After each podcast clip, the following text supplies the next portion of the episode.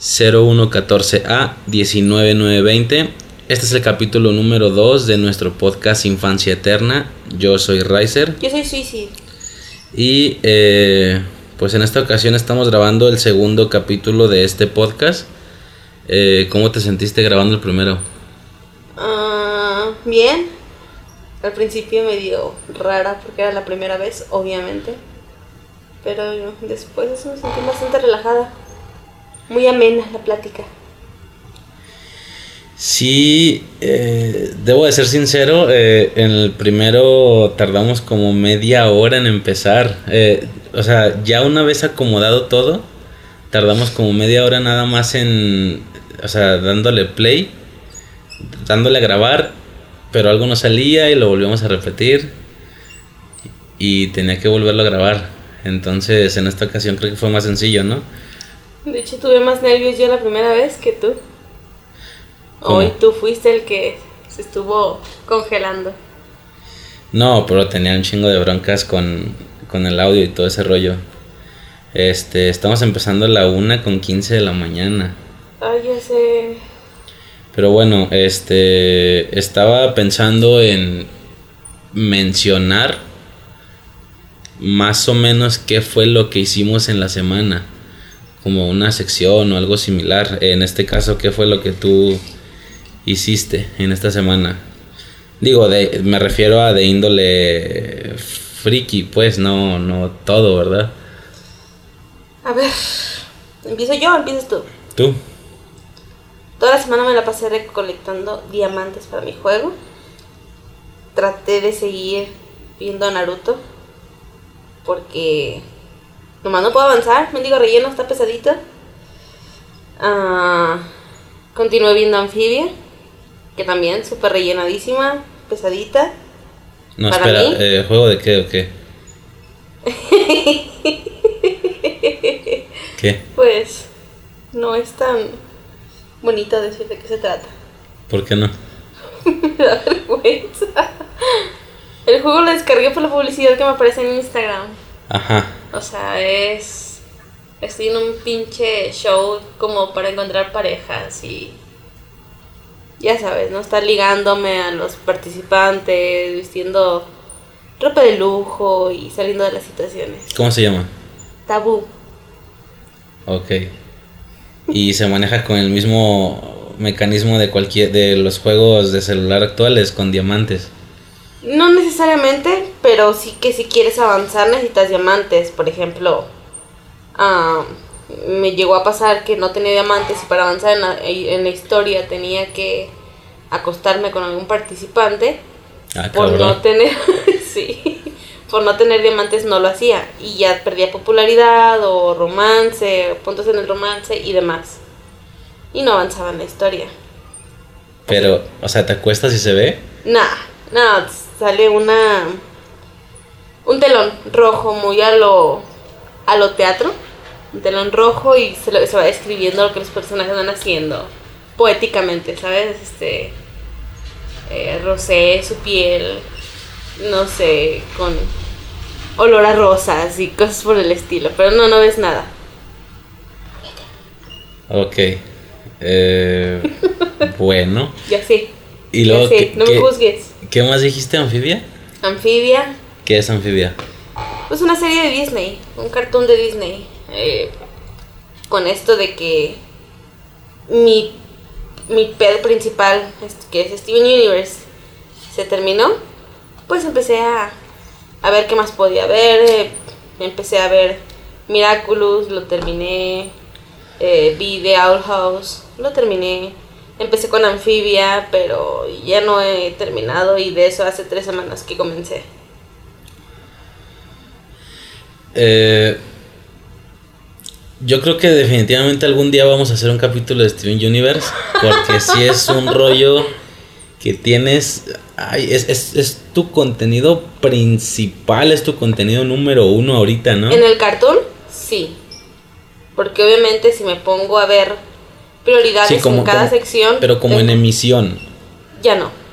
No, ya terminó. Bueno, ya terminó, sí, pero ¿desde hace cuántos años que estás bien pegada con ese rollo? ¿2014?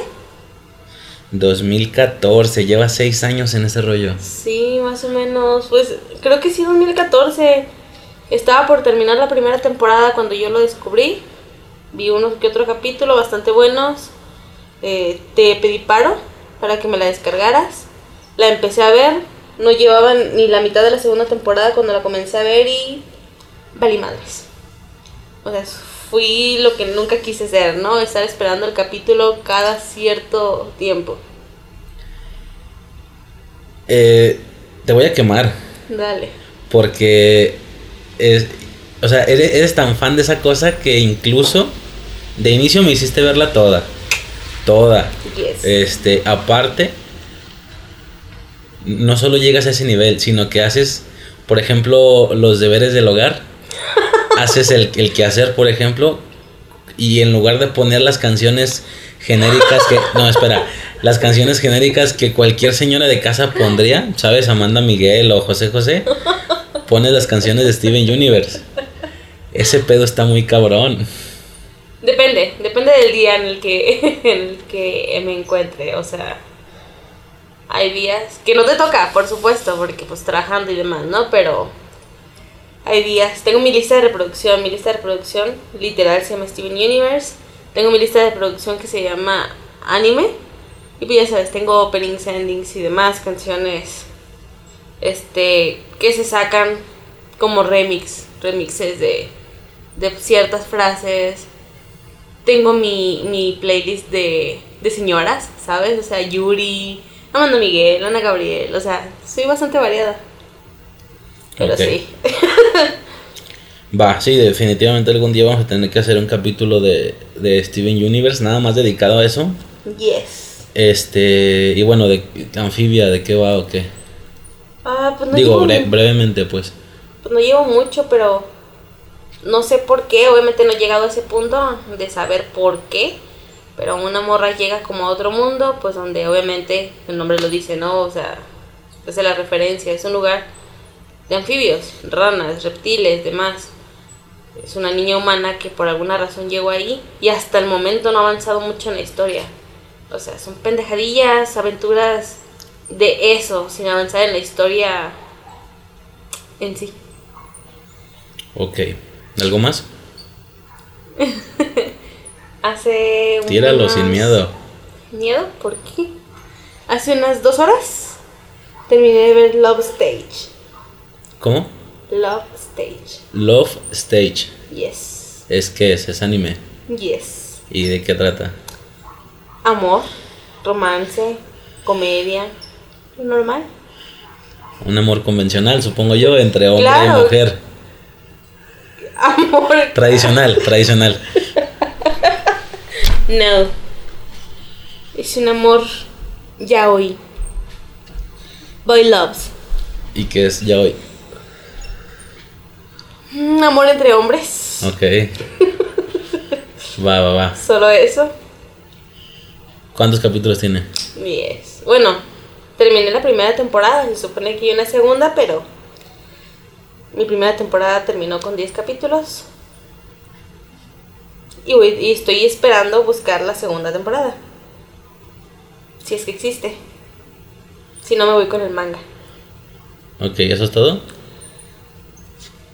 Ah, creo que sí. Intenté ver la Sociedad de los Poetas Muertos, pero nomás no la encontré. Va. Eh, en mi caso, bueno, normalmente, como ya sabías, estaba viendo Yu-Gi-Oh! Estaba eh, pues viendo películas que salen y ese rollo. Pero desde la semana pasada que se subió el, el primer capítulo, definitivamente he estado toda la semana enfocada en, el pedo del podcast.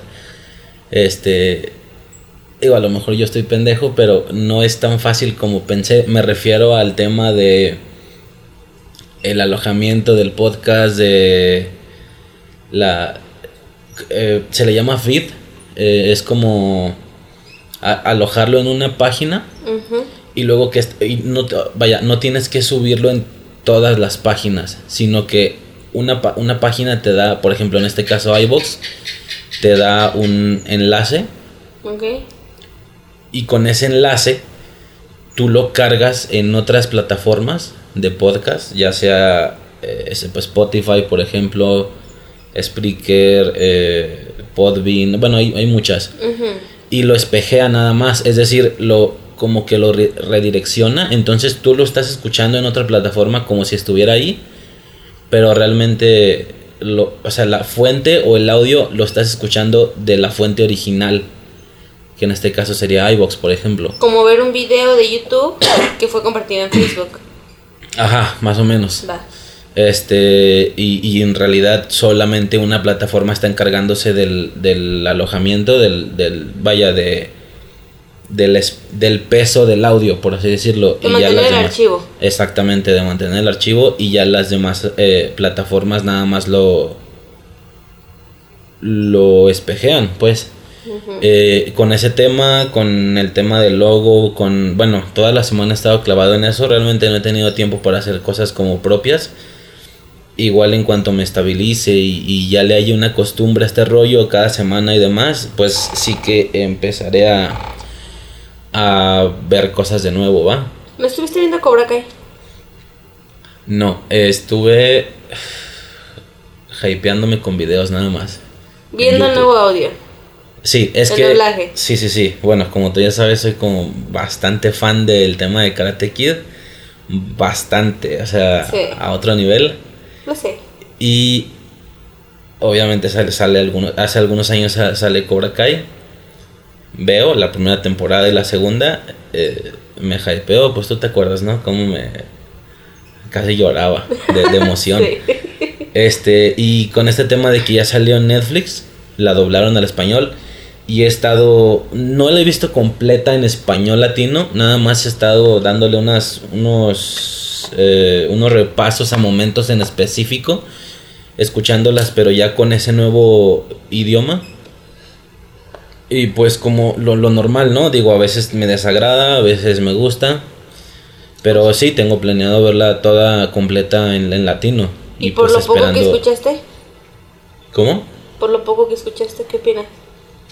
Pues como te digo, a veces me desagrada, a veces digo, ah, está bien, está neutral.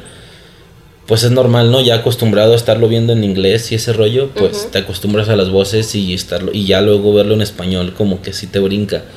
Algunas voces sobre todo porque algunas no suenan nada similares a las a las originales. Este, pero sí, pues nada más hypea- hy- hypeándome viendo videos y esperando la tercera temporada. Y pues ahora que está en Netflix, definitivamente creo que va a tomar el valor, digo, desde mi perspectiva, porque me gusta, va a tomar el valor que merece. Porque ya van a empezar a salir, a, a salir más temporadas. eh, Bueno, espero yo. Eh, estos, estos videos son particularmente hay un youtuber, bueno, algo así, que se enfoca, o que todo su contenido es de eso. Se llama Borealis Christoph, algo así. Ok. Eh, y este es el vato que está constantemente tirando noticias, tirando... Ese vato sin pedos de tener un video cada dos días. Todo sobre Karate Kid. Todo sobre Cobra Kai de momento. Sí, pero... Ajá. Saca como noticias y todo ese rollo. Y si, y si era una época en la que no había noticias sobre Cobra Kai, algo sacaba el vato para hacer un video. Ok. Este, a veces sacaba incluso cosas como de quién hubiera ganado una pelea entre tal y tal vato. O sea, personajes que no se conocieron, pero que, que incluso no coinciden temporalmente, pero medio intentando analizar estadísticas, bueno, no estadísticas, sino movimientos y demás, eh, comportamientos bajo presión, bajo reglas de torneo, en la calle, medio viendo quién ganaría y pues da los resultados de tal vato ganaría, por ejemplo, hace un- una comparativa entre Johnny Lawrence, el Johnny Lawrence joven, el de la, el de la película 1, y Mike Barnes, el de la 3, Ok. por ejemplo. Y da como la, la, la comparativa de cómo serían si ellos dos pelearan. eh, pero bueno, el, el chiste es que el vato ve la manera de sacar contenido a costa de lo que sea. Sí, supongo que es como los, los youtubers que se ponen a hacer sus videos sobre quién ganaría entre, entre, no sé, Goku y Saitama. Ajá, más o menos. Pero acá pues está enfocado a un mismo universo, ¿no? Sí, hacia lo mismo. Pero sí, definitivamente estoy a la expectativa y estoy viendo esos videos, intentando no spoilarme mucho con la tercera temporada porque el vato eh, como que está siguiendo avances y todo ese rollo. Ok. Eh, no avances, sino... Bueno, salió un tráiler y aparte el vato, como a veces se filtran imágenes y fotografías, Sí. el vato las analiza y todo ese rollo. Pero principalmente es lo que he estado haciendo en la semana. Eh, Bueno, eh, principalmente lo del podcast es lo que me ha tenido bien ocupado toda la semana. Este, pero pues sí, básicamente fue eso lo que, lo que hice en la semana. Ok. Igual, no sé, estaba pensando si, con- eh, si capítulo a capítulo eh, metía algo sobre noticias frikis o algo así. Este, no sé qué tanto darle por ese tema, igual lo voy a checar. Pero, pues bueno, ¿tienes eh, con respecto a eso algo más que decir? No recuerdo nada más que haya visto, honestamente. Pero es que, como sabes, fue una semana bastante ocupada.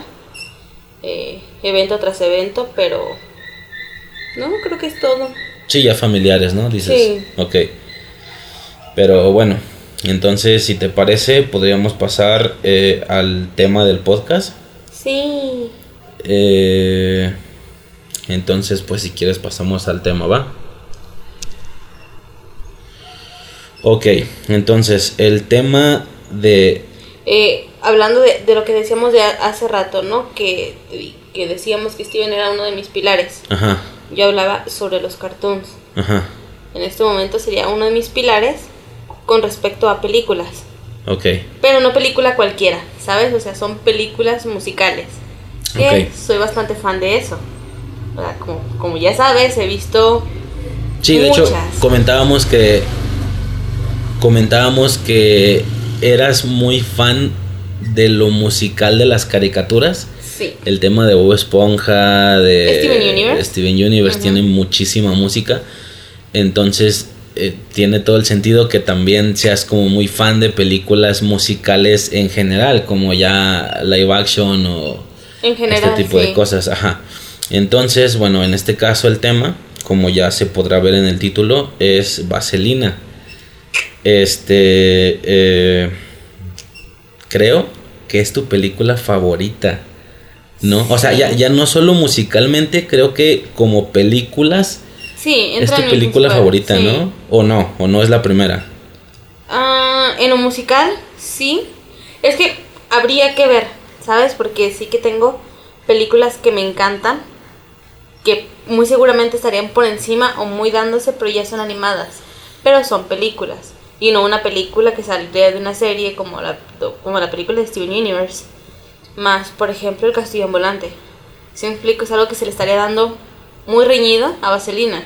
Ajá. Por eso yo siempre divido mis, mis favoritos. Ajá. En este caso, mis películas, de mis películas musicales de acción real, pues sería Vaselina. Ok, bueno, Vaselina entonces, eh, en esta ocasión sí hice mi tarea. Eh, traté de investigar un poco el tema de Vaselina, ya que definitivamente yo no la había visto, ¿va? Me la hiciste ver hace cuánto, hace... ¿Cuatro años? Como cuatro años vi y porque era importante para mí y dije, o sea, si eres mi pareja, tienes que verla. Ajá, exactamente.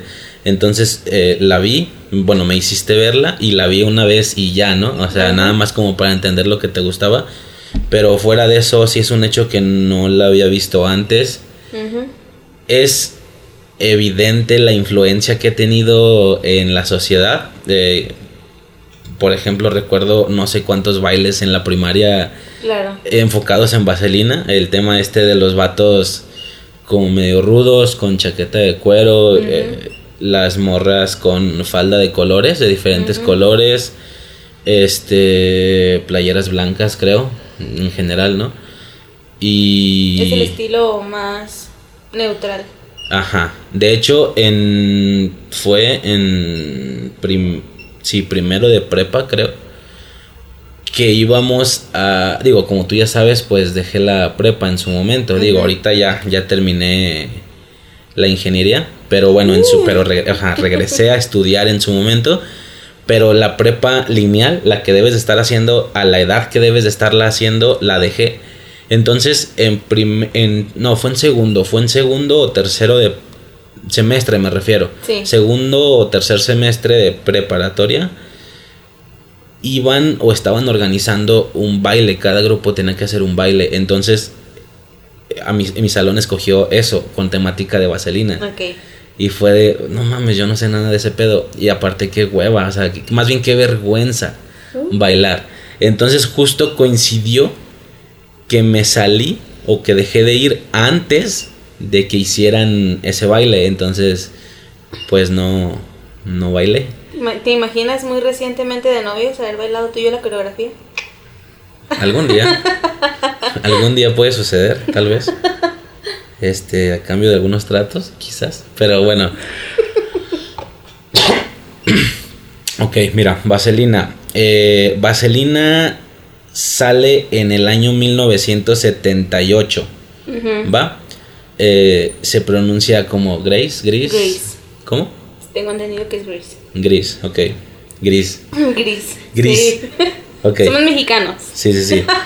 Eh, ok, 1978 eh, la hace el director eh, Randall Kleiser.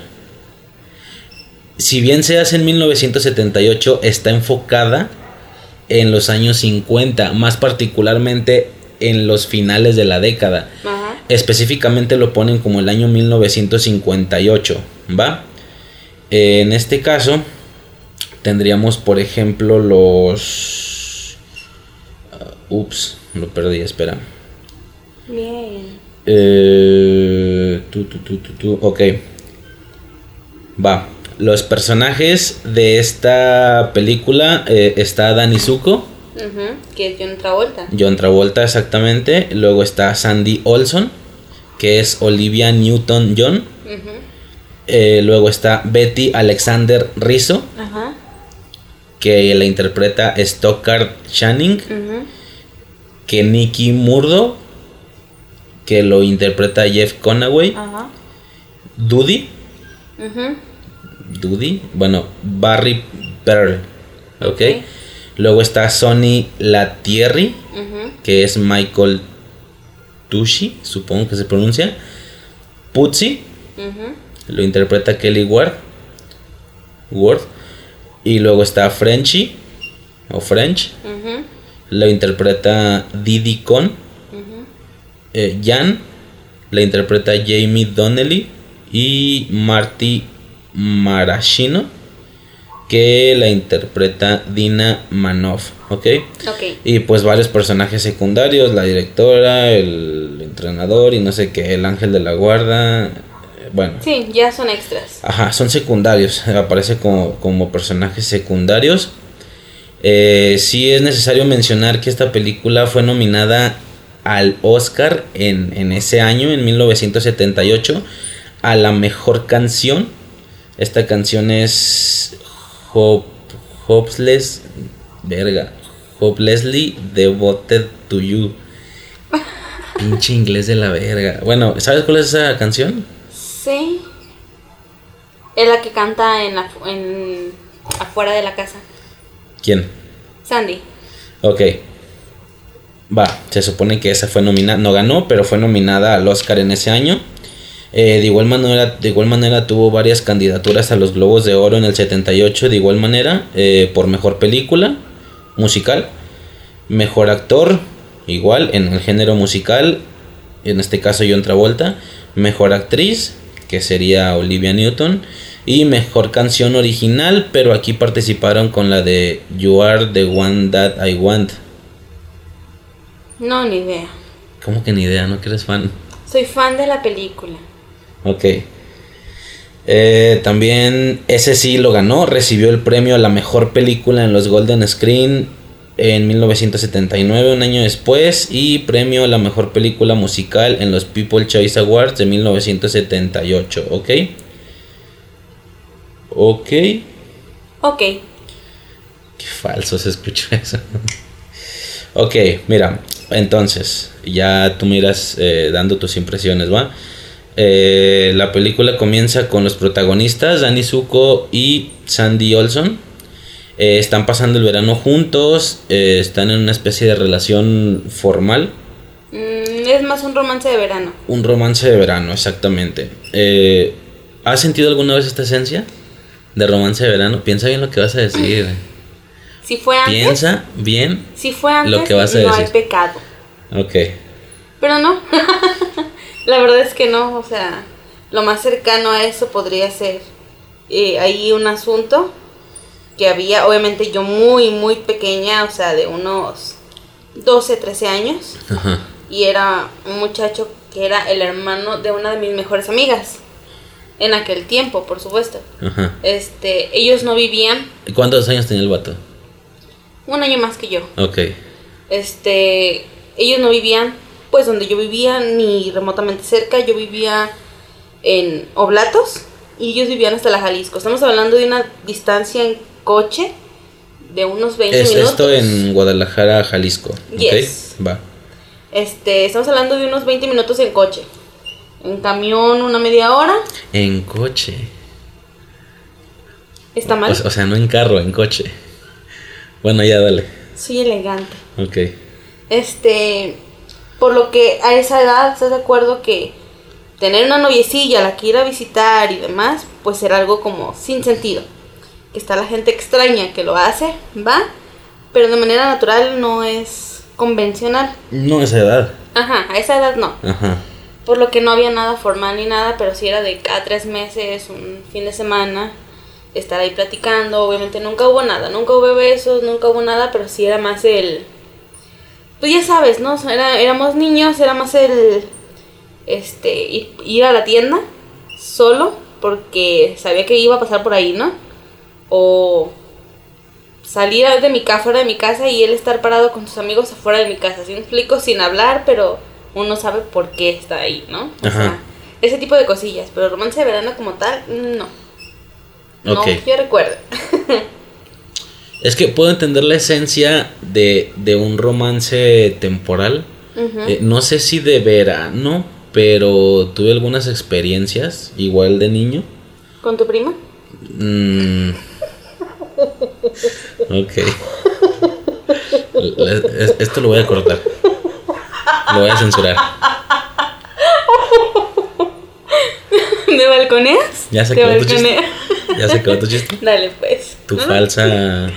No, no es cierto. Eh, mira, si es. Ah, la verga. Me van a encerrar por esto. Se, se me va a caer la mitad de la audiencia. De, de los cuatro, ¿De dos. cinco? Ajá, de, de cuatro, De dos. cuatro, ok. dos. No, mira. Eh, sí, sí, sí. Definitivamente eh, había una prima muy lejana. que, digo, éramos niños, ¿va? Te hablo de, no sé, 10 y 7. O sea, yo 10 y ella 7, un rollo así. Tú ya sabías lo que hacías. Ella no. Eh, con 10 años yo era también un niño inocente. Y Pendejo. entonces, como esta, esta prima muy, muy lejana, vivía en, en- pero muy lejana, vivía en, otro, en otra ciudad, ¿va? Ok. Entonces, de vacaciones, por motivos familiares, ya que hay varios familiares en esta otra ciudad, íbamos, bueno, es un pueblo, íbamos a visitarlos, entonces iba también a visitarla a ella, ¿va? Eh, te estoy hablando de que fue mi primer beso. Yo con Ay, qué triste. 8 y ella con 5, me parece. Esto fue abajo de. Ay, ¿por qué estoy diciendo esto? Esto fue abajo de una mesa en unos 15 años. Wow, o sea, era un evento, 15 años, este, y abajo de una mesa. 8 y 5 años. Y durante los siguientes años, durante los siguientes, eh, ¿qué serán? Unos 3 o 4 años, 5 tal vez. Eh, cada vez que iba, se vivía ese romance de verano. Pero, digo, na- nada muy malo, ¿no? No llegamos a hacer nada tan malo, nada más, pues sí, como que algunos besos y así. Y, pero era muy lejana. O sea, era verdaderamente muy lejana. ¿Sabes? Como, o sea, ya no eran los mismos apellidos, ni siquiera. No. Este, entonces, bueno. ¿Cuánto porcentaje de sangre corría por su piel? ¿Cuánto por.? No, pues no sé, tengo que hacer un análisis. Para saber qué tan Me da igual, no me, no me interesa. Ya pasó. Este, entonces, sí puedo sentir esa, esa esencia como de amor de verano. Algo que empieza y termina en vacaciones. Posteriormente pasas la mayoría del año en tu vida normal, eh, en otro estado, eh, acudiendo a la escuela, haciendo cosas normales.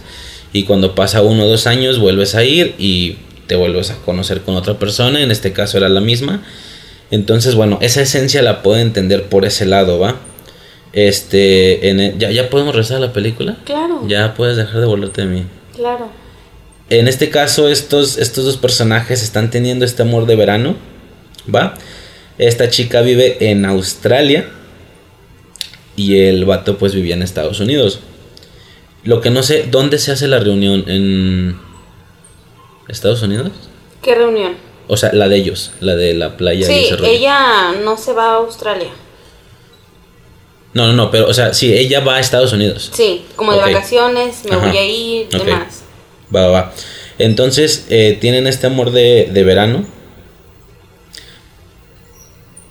Pero eh, ella se queda en Estados Unidos, ella no regresa a Australia, ¿ok? Y se inscribe en el mismo instituto que Dani Zuko. Sin el saber que él estaba en ese Sí, sí, sí, instituto. sí, sí. Eh, aquí la conexión al era una prepa- ah, ok, era una preparatoria de California donde estudiaba su amiga French. French ya era su amiga desde antes, eh, no sé bien por qué, pero ya era su amiga. No, no sé, a lo mejor No lo he inventado. Pero recuerdo haber visto alguna situación de curiosidades como que eran parientes. Ok, muy lejanos. No sé, yo recuerdo haber visto, o no sé por qué tengo esa idea desde que estoy muy joven. Pero tan lejanos como mi prima y yo. O, o- o Mm, no, cercanos. todavía más legal, un poquito más. Oh, la verga, ok. Este, entonces, bueno, ella Cringe. se queda en Estados Unidos, asiste, se inscribe en este instituto, es el Instituto Raidel. Raidel. de Raidel, donde este, como te digo, se ubicaba en California. Y su amiga French era miembro de una pandilla femenina llamada las Damas Rosas, no, las Damas Rosadas. The Pink Ladies. De Pink Ladies, exactamente. Eh, lo que ya no sabe, efectivamente, es que Dani Zuko se encuentra en el mismo instituto, ¿va? Eh, de igual manera, Dani es parte de una pandilla, son los T-Birds o Thunderbirds, básicamente. Eh, este era el co-líder de la pandilla, ya que el líder es el personaje de Keniki. ¿Ok? Que era el primero, era el, el líder de la, de la agrupación. Por ser el mayor. Exactamente. Entonces, bueno, eh, de manera casi sincronizada, ambos están como contando su anécdota de vacaciones. Dani Zuko está contando su amor de verano con esta chica. Igualmente la chica está contando a sus amigas sobre... a sus nuevas amigas sobre este amor de verano. Eh, de igual manera, sí es necesario mencionar que es otra sensación o otra esencia que también he sentido, el regreso a clases.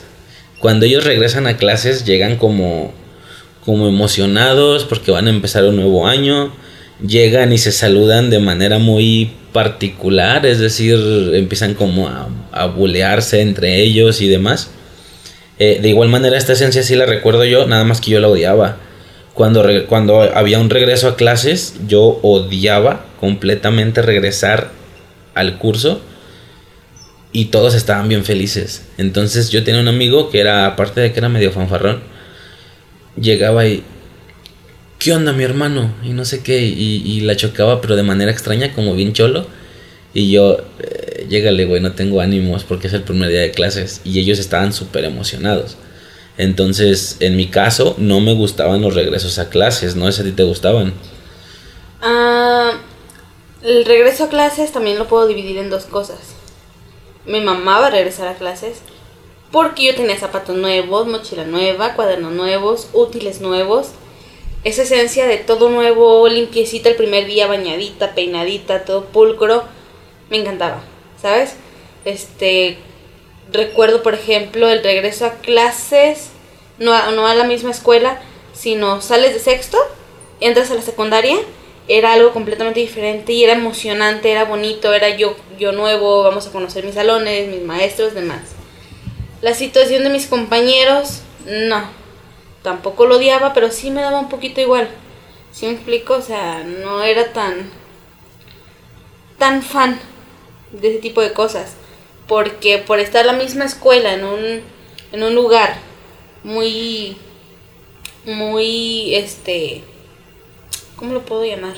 No era lejano, no era un- una escuela en la que todos los alumnos tuvieran que tomar un camión para llegar ahí, ¿sabes? Por lo que generalmente lo seguías viendo. Fueras o no fueras a la escuela, lo seguías viendo.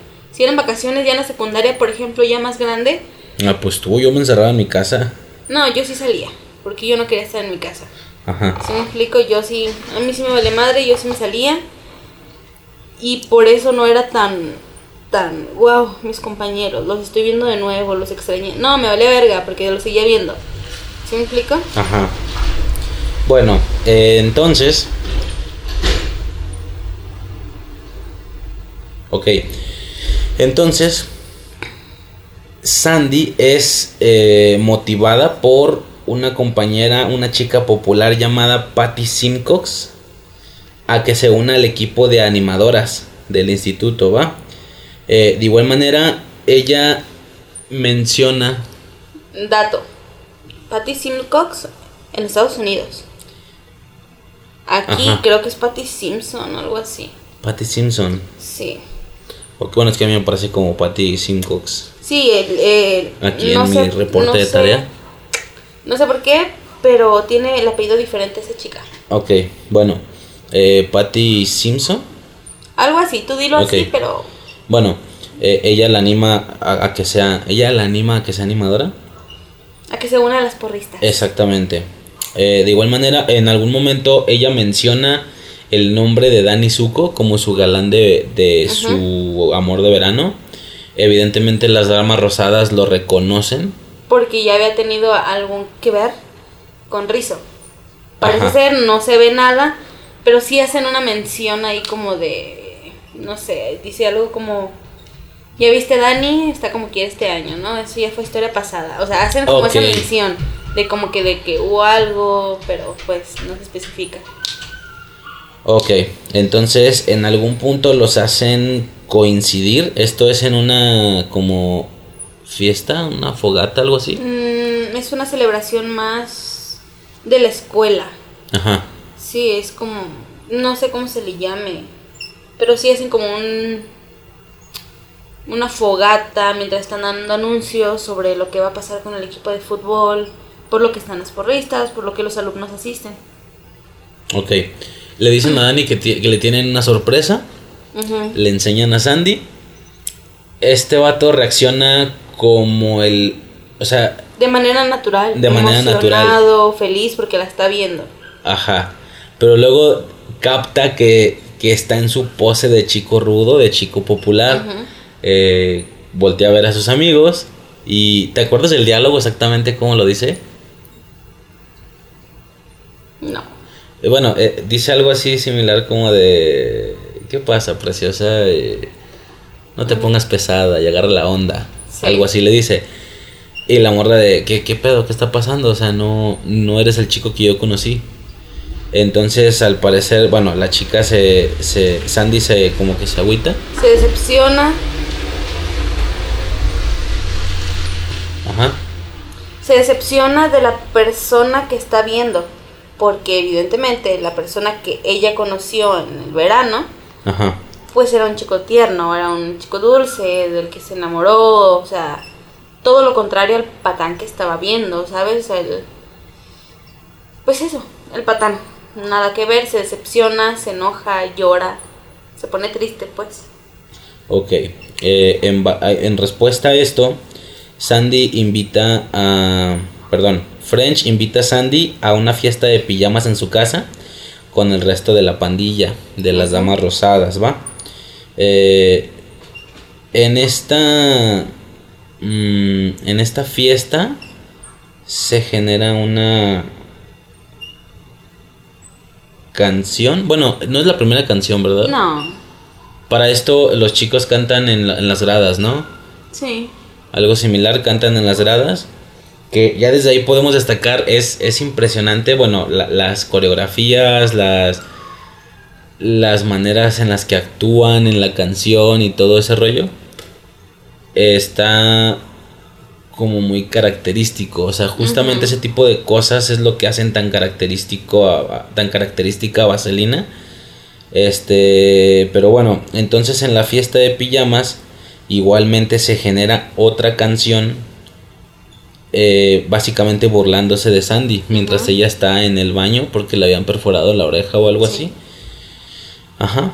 Y cantan eh, una canción. Eh, tengo un dato sobre esto. O, los menciono al final, son como curiosidades. No, dilo al momento para que no se pierda. Ok. la canción en algún punto menciona a Elvis Presley. Sí. ¿Va? Esta nueva. Eh, la de la película. Sí, ¿cómo? La de la película menciona a Elvis Presley. Ajá. La canción original menciona a otra persona. Ah, no me salió eso. Ya sabes. Ok. Menciona a Elvis Presley. Eh, esta escena se roda el 16 de agosto de 1977, que es justo el día en el que Elvis muere. Entonces, el, aparte de que la canción menciona a Elvis, ese mismo día es cuando él muere, ¿va? Por eso lo hacen. No es una coincidencia, lo hacen por eso. Valiendo mal. ¿De dónde investigué todas mis cosas entonces? El señor Google no es tan confiable como piensas.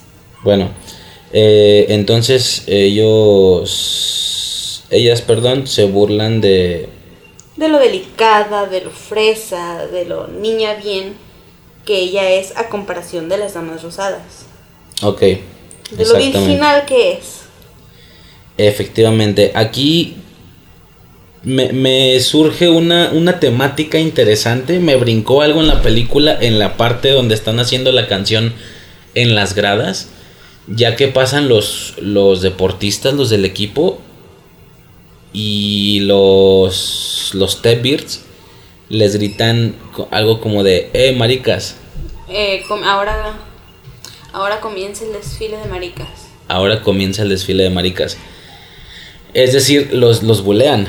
Va, se burlan de ellos. Esto me brincó impresionantemente la primera vez que vi la película porque me pone a pensar si así era realmente en esos años o solamente la película lo destaca de esa manera. A lo que me refiero, es bien sabido que en la actualidad quien sea del grupo de deportes son los populares, son los que tienen chicas, pero aquí están divididas esa clasificación. Está dividido los deportistas y están divididos los galanes que tienen a las chicas que no juegan nada de deporte, solo se ven cool por las chamarras de cuero, porque fuman, por la manera en la que bulean a la gente, por lo patanes que son.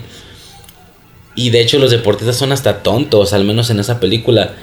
Eh, hubo al, al, parecer una especie de fusión en estas dos categorías, ya que en la actualidad, como te digo, y es, y es referenciado en muchas series, por ejemplo en en Drake y Josh, en... Eh, tenía, tenía un contenido y se me fue. No, pues sí son muchas. bueno, el chiste es que hay, como muchos contenidos. Mi gato, mi gato. Hay muchos contenidos donde se hace la referencia a que los jugadores son los populares de esta manera me, me, brincó eso, que aquí no. Entonces no sé si se pasa algo de eso, de que así era antes. Mira, como todo en la vida, hasta el momento, hasta la fecha, todos son modas. ¿Va? Sí. En aquellos tiempos, la moda era ser rudo. La moda era fumar. La moda era desobedecer las reglas, ¿sabes? Carreras, demás. Sí. Por lo que siempre lo que esté en tendencia, lo que esté de moda, va a ser popular. Si me explico, va a ser mm, no siempre bien visto, pero va a ser lo que todos quieren ser.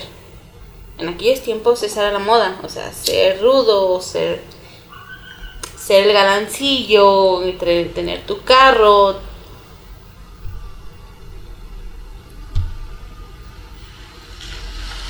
Pues eso, o sea, las cosas Espera, de- nada más debo de mencionar, esos silencios largos que se generan es porque, pues pobre, no tengo un como estudio para poder grabar esto. Entonces pasan carros y aunque uno está dentro de una casa se escucha horrible, se escucha súper alto. Vivimos muy cerca de la carretera, Ajá. por lo que tenemos que estar con nuestros silencios porque pasó el tren. Estamos muy cerca del aeropuerto, por lo que pasa el avión y aquí suena muy fuerte el avión. Pasan camiones pesados, por lo que esos silencios es por eso. Ok, pero bueno, continúa. Eso, o sea, la moda era ser rudo. Ajá. Es por eso. Es Ser futbolista, pues sí que como, te- como futuro te daba... Era una buena idea seguirlo, ¿no? O sea, conseguir las becas deportivas, ese tipo de cosas, para tener un buen futuro, dinero y demás. Pero hablando de moda, lo que se rige en una escuela, lo que se rige en sociedad, pues ser rudo. Ser rudo era la moda en esos tiempos. Ajá. Eh, sí, fue lo que me brincó, que al menos en mi caso, eso fue lo que pude notar, que los deportistas eran los populares, los que buleaban, bueno, no todos, pero algunos buleaban gente y demás, se aprovechaban de la situación, eh, digo, a mí conmigo se lo pelaron siempre, ¿verdad? pero sí buleaban a mucha otra, a muchas otras personas. Entonces fue lo que me brincó y te voy a, no te voy a negar que me causó placer ver cómo un grupo más de alguna manera similar a mí en mis tiempos los buleó. O sea, eso estuvo muy cabrón. Eh, ve- veo el comportamiento de los de los T-Birds y me recuerda mucho como yo era en secundaria. O sea, yo sí era otro pedo. Si llegaste a saber de mí, ¿no? Me imagino en secundaria. Ajá. caías gordo. Sí, sí, sí, en secundaria, bueno, yo, yo a ti no te conocía, pero tú sí llegaste como a escuchar de mí. Ajá, sí, suena como muy soberbio, pues, digo, estamos hablando a nivel secundaria, nada más en una escuela, no es Sí, que yo claro. hiciera y deshaciera, pero en la secundaria sí tenía como un cierto nivel por el tema este de la patanería, de no dejarme de nadie, etcétera. Y pues aparte yo me volaba, ¿no? Más con, con el tema de estar boleando gente y demás. Pero bueno, me recordó mucho el comportamiento de estos, de estos sujetos y es por eso que me causó placer. Entonces, bueno, nos... ¿Por qué estamos divagando tanto? No tengo ni Estamos idea. hablando de la película. Bueno, eh, entonces están en la fiesta de pijamas. Posteriormente llegan los T-Birds a la fiesta. Rizzo se sale por la ventana, baja por un tubo y se va con uno de los vatos, se va con Keniki. Llega al carro con todos, pero se va directo a Keniki. Ajá. Se va como a, a ligar, a cortejar, etcétera. Eh, posteriormente vemos como. ah, Que la verga. Posteriormente vemos como Sandy canta una canción afuera de la casa. eh, que es la que tú decías. Ujú. Que fue plagiada. Bueno, eso ya es un, como un- una nota propia. No sabemos si es plagio. Sí, sí fue un plagio. Puede ser alguna situación ahí como que quisieron homenajear, porque como te, como te dije, la primera canción que me enseñaste es totalmente una otra canción de Vaselina. Pero quién sabe, porque sí está bastante cambiada. Ok, bueno, eh, yo no debería saber esto, Sí. pero Amor Mira. primero de aventuras en el tiempo. Lo plagió totalmente. Yo nada más voy a decir eso. Si quieren buscarla, este, No, de- no saber esto porque estamos hablando de que toda todos los niños que hayan crecido en los 90s, 2000, 2005, vieron novelas infantiles. dicen que no. Todo el mundo Ay, dice que no, pero ay, que no chinguen. Yo recuerdo cómo estaba en el pinche kinder y los niños me cantaban las canciones, ¿sí me explico? O sea, Ajá. me, me hacían, entre comillas, serenatas con las canciones de las novelas, ¿me explico? Por lo que el cabrón que diga que no las vio, eh, más bien es un pedo de no verse débil por haber visto telenovelas cuando era niño. Sí que habrá uno que otro que no las vio porque prefería ver las caricaturas. Pero yo recuerdo completamente, por ejemplo, mi kinder, todos los morros y las morras veían las novelas. Bueno, ellos dicen que no. Le he preguntado a muchísima gente y es un tema nulo, al igual que sketches de Eugenio Derbez o El Chavo del Ocho, no, no, no, ellos no ven esas pendejadas, no ven esas corrientadas, no, no les creo, pero bueno, fue un plagio. Este, entonces Rizzo se va con Keniki. Eh, Sandy canta esta canción que estaba checando también como dato curioso. Eh, esta canción fue agregada después de que terminaron la película. Esto debido a que a la película le faltaba. Uh, a la película le faltaba una buena balada. Entonces, filman esta, esta canción post la película. Y eso es justo lo que les da un, premio, creo que mencionamos hace un momento. Fue justo la canción. No, fue la canción. Que nominaron a que Oscar. nominaron a Oscar, exactamente. Este. Bueno, como ya dijimos, Rizzo se va con Keniki. Posteriormente están Rizzo y Keniki besándose apasionadamente en el asiento trasero del coche. Ya saben, como en aquellos tiempos el cliché de irse en el carro a una colina. A un, mirador. ajá. un mirador. Obviamente no es el único coche, son bastantes coches porque son eran los lugares románticos de esos tiempos. Ajá, entonces bueno, que Nicky trae un condón en la cartera, pero se le rompe porque lo compró el semestre pasado. ahí se puede ver la poca actividad que tenía el, el, tipo con respecto a relaciones sexuales. A mí me parece muy tierno. Se me hizo muy tierno desde la primera vez que lo vi. Tendría unos 8 años la primera vez que vi la película. Obviamente ya sabía sobre ese tipo de cosillas que me, pues te platican los papás, ¿no? De más, o en la escuela, o lo ves en los comerciales, ¿no? Ajá. Y a mí se me hizo muy tierno. Hasta la fecha se me hace muy tierno, o sea, no sé, ¿verdad? Gustos. Ok. Eh, entonces, ¿te pareció tierno? Sí. O sea que tú, al igual que Rizo, también le dirías, al diablo. No, ni de pedo. Déjate venir. No, ni de pedo, pero... Literal. no sé. no sé. Pero a mí me pareció muy tierno la respuesta. No sé, o sea, que lo quiera hacer contigo a pesar de que posiblemente tuvo las oportunidades. No lo hizo. No sé, obviamente hay todo un contexto, pero a mí me pareció muy tierna esa escena. Su cara, no sé, me parece muy tierno. ok, bueno, entonces eh, van a empezar a hacerlo sin condón, pero son interrumpidos por un personaje conocido como Cara de Cráter. que es el rival, eh, perdón, es el líder de la banda rival de los T-Birds, que son los Scorpions, los escorpiones. Ok, causan algunos daños al coche y los insultan, ¿va? Eh, el vato choca dos veces, creo, contra el carro que Nicky le dice que me lo, me lo vas a pagar y el vato le dice, te dará, te dará 25 centavos por todo el carro y por la chica. Incluyendo a tu chica. Incluyendo a tu chica, exactamente. Hasta este punto yo quiero hacer una intervención. Ya hemos visto tres pandillas, ¿va? T-Birds o Thunderbirds, las damas rosadas y los escorpiones. Me recuerda muchísimo, no, no lo vas a ubicar, pero hay una película y un videojuego, se llama Warriors. No, pues de que lo ubico, lo ubico, pero nunca lo jugué.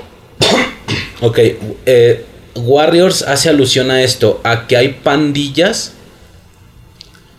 sin ser cholos como tal, sin ser eh, chicanos o, sin verse con este look, eran sujetos normales, con looks normales, tal vez incluso de rock, que también me recuerda mucho a las, a las pandillas de motociclistas, por ejemplo. Al igual que en Warriors, de igual manera en, en Vaselina, eh, se uniforman, es decir, van uniformados. Las damas rosas tenían como sus saquitos rosas con el nombre de la pandilla, al igual que los escorpiones y los T-Birds. Lo mismo pasaba con los Warriors, había varias agrupaciones. Estaban, bueno, evidentemente los Warriors, que eran eh, como eran de color rojo. Sus vestimentas usaban unos chalecos. No sé qué tan mal vaya a sonar, pero es una película. En esa película no sale algún grupo como de africanos, así como con sus Totalmente. Ok, entonces sí la ubico. Totalmente. No recuerdo si la he visto, pero recuerdo escenas. Se juntaban como por etnias o algo así, porque estaban sí. los Warriors y luego estaban los Black Hat. Pero era impresionante. A mí me causa. Digo, yo. eh, ya es un dato muy personal. Yo en su momento llegué a tener vida de. Bueno, más o menos vida de pandillero o algo así. Bueno, medio. Sí, callejero. pero no, no tan pesado. No, no, no, sí, exactamente. Era más el cotorreo Ajá. Que... que las riñas como tal. Que, eh, pero bueno, igual observé muy de cerca varios barrios, varias pandillas y ya desde esos tiempos conocí a Warriors y me causaba envidia el ver que aquí no se uniformaran de esa manera porque estaba muy genial. En Warriors había, por ejemplo, un grupo, no me acuerdo si eran los Black Hats, creo, que er- eran un grupo de puros mimos, o sea, todos se vestían Wow. y se maquillaban de mimos para salir a guerrear, a hacer desmadre, a cotorrear, al igual como tú dices, estaban unos como todos eh, afroamericanos, bueno, todos africanos totalmente, con, con colores reggae, todos eran de raza negra, con eh, afros y demás. Estaban los huérfanos, que eran todos como con color verde, y eran todos estúpidos, todos eran tontos. Y bueno, también Warriors se le podría hacer un podcast entero por el tema de las pandillas y, y del tema este de la guerra que se genera. Bueno, hay un rollo ahí al inicio que ocasiona que todos vayan contra los Warriors. Pero bueno, fue, fue lo que me recordó el tema este de las pandillas con las damas rosadas, los escorpiones, los Thunderbirds. Y definitivamente había más en Vaselina que no vimos Ah, por supuesto. había más pandillas. Este, y, y como te digo, de esa manera uniformada se me hace muy, muy cool. Está muy perro, sin ser cholos como tal, igual guerrean, igual pelean, tienen rivalidades, tienen territorios, porque en la fiesta de la fogata los Thunderbirds sí dicen, eh, están en nuestro territorio. Eso se me hace muy, muy cabrón y pues es lo que me gusta, que se uniformen de esa manera. Entonces, bueno, cara de cráter los interrumpe y se retira, ¿ok? Posteriormente pasaríamos a una escena también y... oh, también pasaríamos a una escena icónica que es la reparación del coche, ¿va? Eh, están en una especie de taller. Taller que es parte de la escuela. Es, ah, están en la escuela. Sí, es como un club, Ajá. ¿sabes? O sea, como teatro y demás, está el club de mecánica. Ellos son parte de ese... Bueno, no sé si todos son de parte del club, pero están ahí, en la escuela. Ok, bueno, aquí se genera otra canción llamada Grace. Lightning. Aquí otra referencia. El nombre de esta canción, ¿cómo se pronuncia? Grease. Grease Lightning o algo así. Es en este punto y en esta canción la única vez que se menciona el nombre de la serie, eh, de la película de Grease. Eh, la, la canción se llama Grease Lightning. Y pues es eso. Eh, básicamente ellos fantasean en la manera en la que arreglarían el, el coche. Igual la canción es muy icónica. Eh, posteriormente. Bueno, ¿tienes algo que comentar sobre esa canción? ¿O sobre esa escena? Mm, es más mío, no es más una curiosidad ni un dato curioso. No sé si fue la única. Desde que yo estaba pequeña, siempre he escuchado este tipo de música, rock, rock and roll y demás, ¿no? Por mi papá. Cuando yo veo por primera vez Vaselina, a mí me causaba mucha confusión escuchar cantar a John Travolta. Porque yo aseguraba que la voz de John Travolta en esa canción era la voz de Elvis Presley. ¿Sí me explico? Y hasta la fecha me sigue sonando muy parecida a la voz de Elvis Presley. Obviamente no tiene lógica, no hay. No tiene nada que ver, o sea, de que es John Travolta, parece ser que es John Travolta, pero solo eso. Toda mi vida pensé que ella me había prestado su voz o algo. Ok. Después de esta escena, eh, vemos la escena en el Palacio del Helado. eh, donde, bueno, Danny Zuko se intenta disculpar con Sandy por su actitud. Pero ella está compartiendo un refresco con Tom Chisum. un- El futbolista, es un futbolista. Ajá, es uno de los deportistas. eh, igual se ve medio tonto. Eh, y como al parecer eso es lo que le gusta a Sandy, él piensa que puede convertirse en un deportista también. Esto nos lleva a una serie de escenas tan graciosas. Es Danny Zuko intentando incursionar en el baloncesto, en la lucha libre, en el béisbol, eh, pero normalmente siempre pierde la paciencia y golpea a alguien. Eh, es, es sumamente graciosa la manera en la cual intenta jugar baloncesto, básquetbol, eh, después el tema de la lucha libre. ¿Qué dice del vato? Es un gorila. Sí. Ajá. Y luego, bueno, el tema del béisbol también. Y finalmente, al parecer su deporte es el atletismo, ya que no hay contacto con algún oponente. Mientras está él intentando entrenar, está corriendo en la carrera de vallas, ve que Sandy, o sea, es decir, Sandy ve que él tropieza, deja Él a está su- corriendo. Ajá. Le está corriendo sin más, simplemente lo está haciendo. Voltea y ve a Sandy con el futbolista. Ajá. Y eso hace que le dé Cierto, celos. cierto. Hace que le dé celos, por lo que él empieza a mamonearle al correr más rápido, quiere verse más ágil, quiere verse bien. Obviamente, una persona que no sabe hacer ese tipo de cosas, mamoneándole, pasó lo que tenía que pasar y se cae. Y que aparte está distraído, porque sí salta algunas vallas bien, Sí, pero luego en alguna sí, se, cae. Ajá, esto llama la atención de, de Sandy. Corre en su auxilio. Ah, su Exactamente, corre en su auxilio. Y así sin más se la lleva. Sí, Tal cual, le dice, vámonos. Y el vato se queda ahí. viendo. Una vez más, el tema del patán que consigue lo que quiere. Claro. Definitivamente yo en secundaria conseguí todo lo que quise. Mm, Este. Está curioso, pues, cómo las mujeres. No todo, ¿No qué? no todo. ¿Cómo? No supiste quién era la mora de la foto. Ah, ok. Bueno, eso ya es algo personal. Pero, eh, bueno. eh, ok, entonces entran al Palacio del Helado.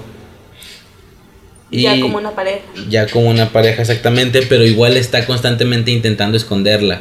Sí. Sí, ah, entran muy rápido, se ocultan con unas como cartas para pedir la... De menú. Ajá, de menú exactamente.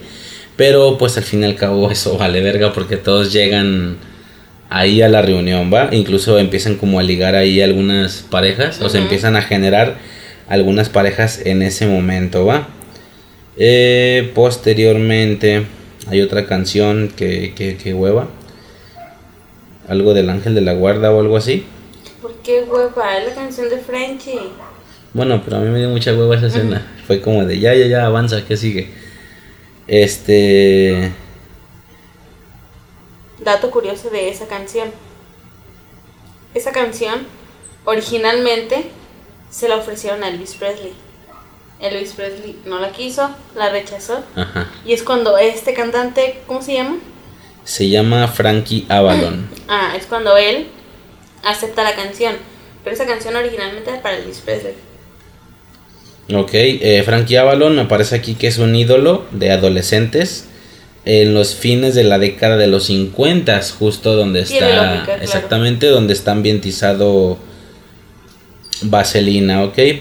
Posteriormente mencionan que un programa de televisión llamado National Bandstand va a emitir mm, un baile en el gimnasio del Instituto Rydell.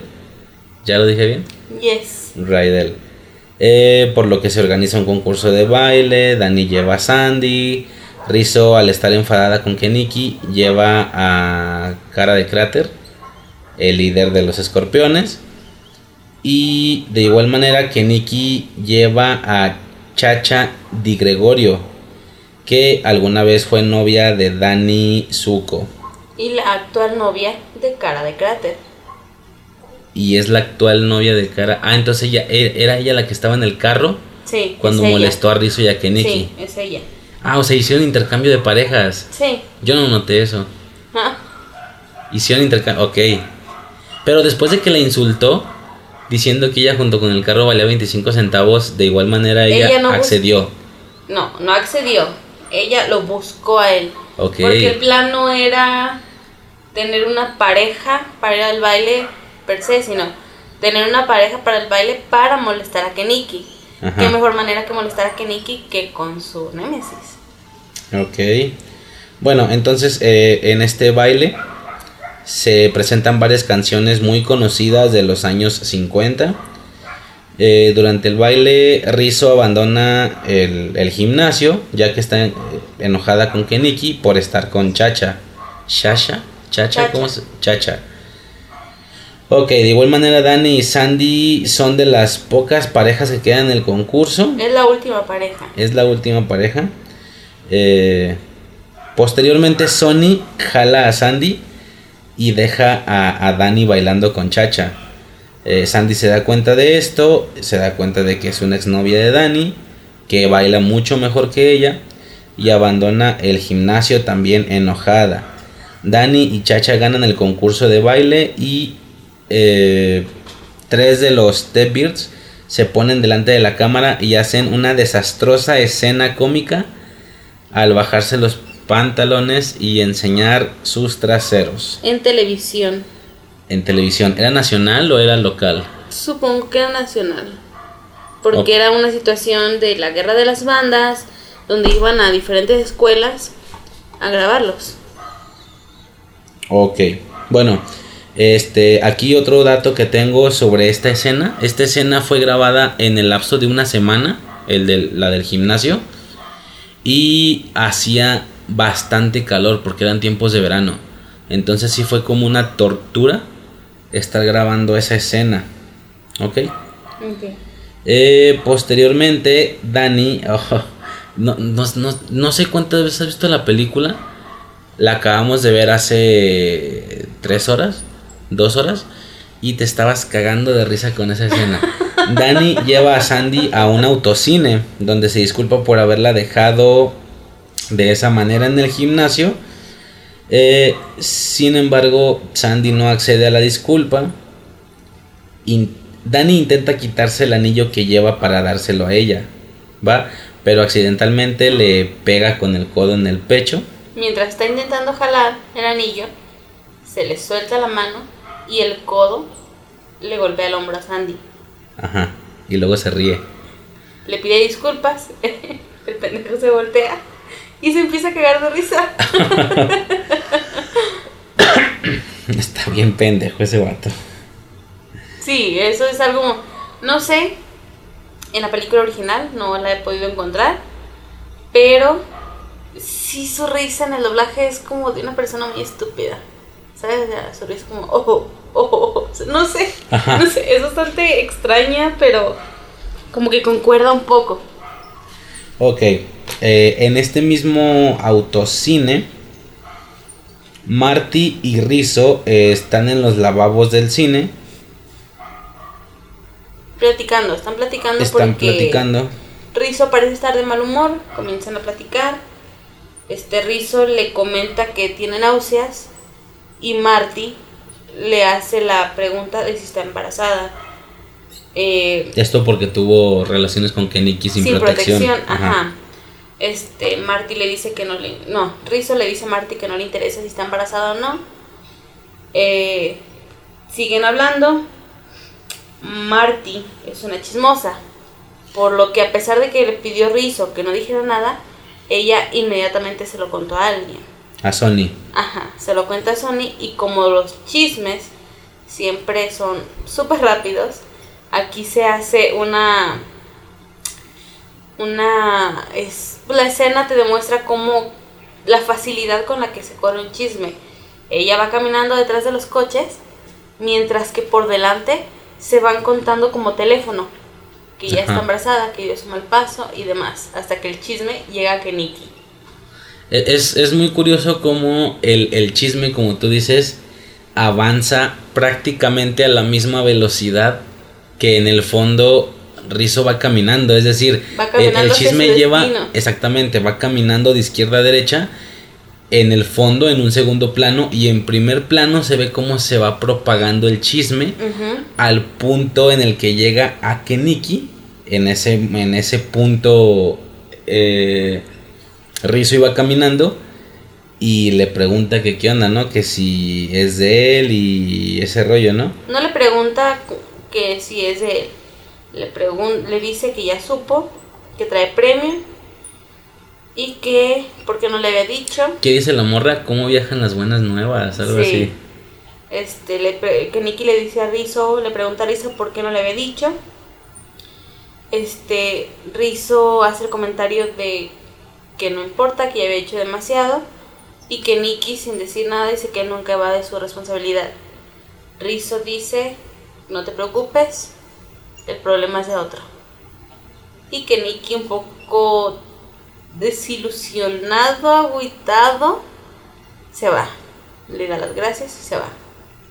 Ok, luego sigue de nuevo la secuencia con Danny y Sandy en el carro.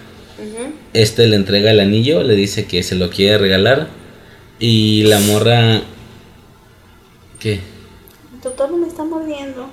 Ok. Y luego... eh, el... O sea, la, la, la morra le dice algo así como... No, con este anillo me demuestras que me vas a respetar. Y el vato de puta madre. Hace una expresión de la cagué. Ajá, como de vale verga, o sea, yo, yo intentaba más bien acceder más a la relación para que ya se, para que pudiera pasar algo más. Eh, de igual manera el vato le vale madre y intenta tocar a Sandy, intenta tocar un, un pecho o algo así.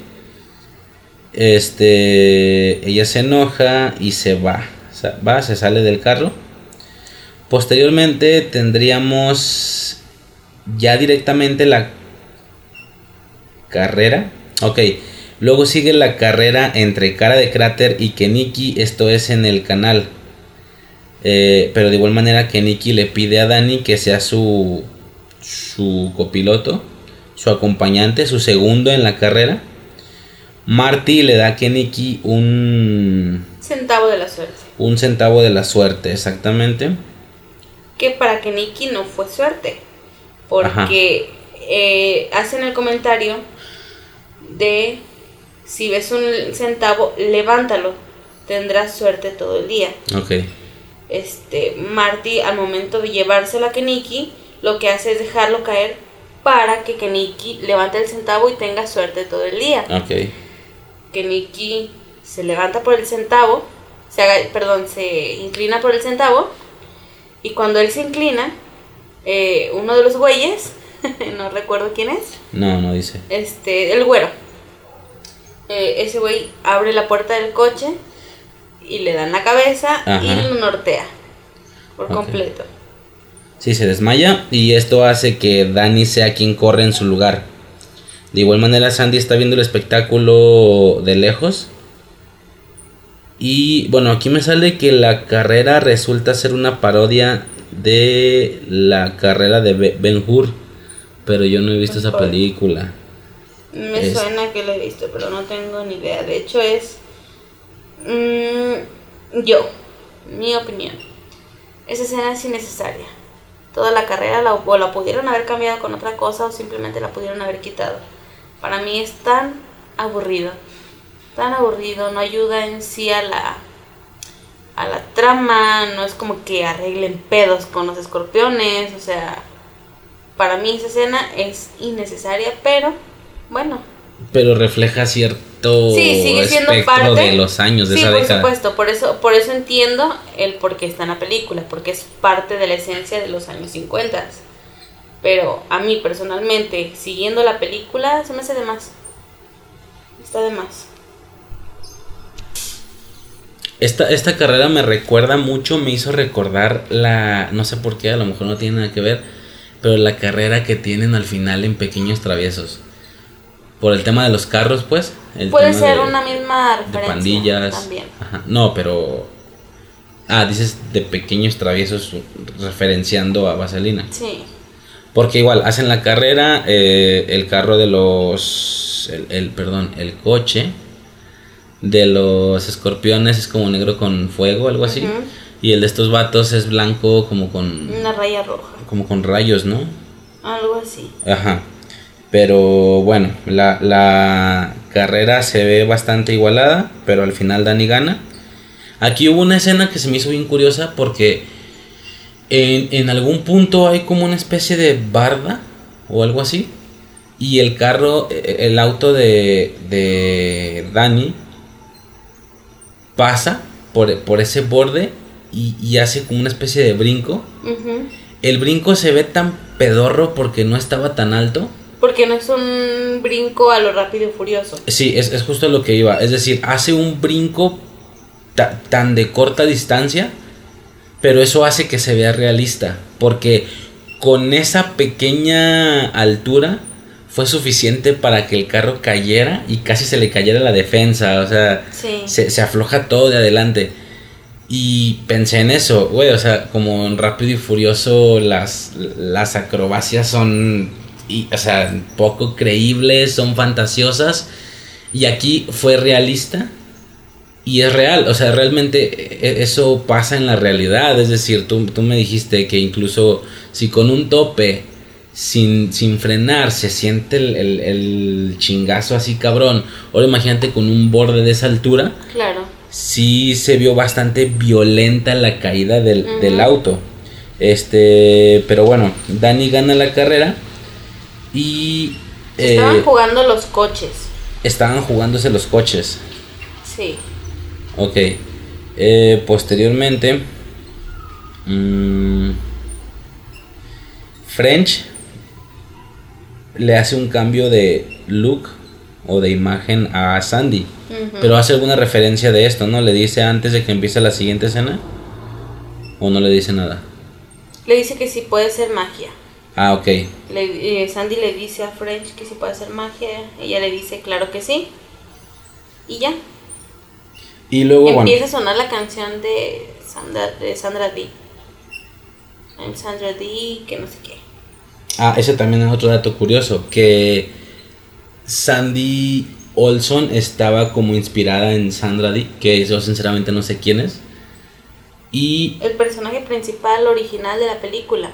Ok. Eh, la cosa es que le tuvieron que cambiar la... la por, por ahí hay un, hay un pedo como de nacionalidades.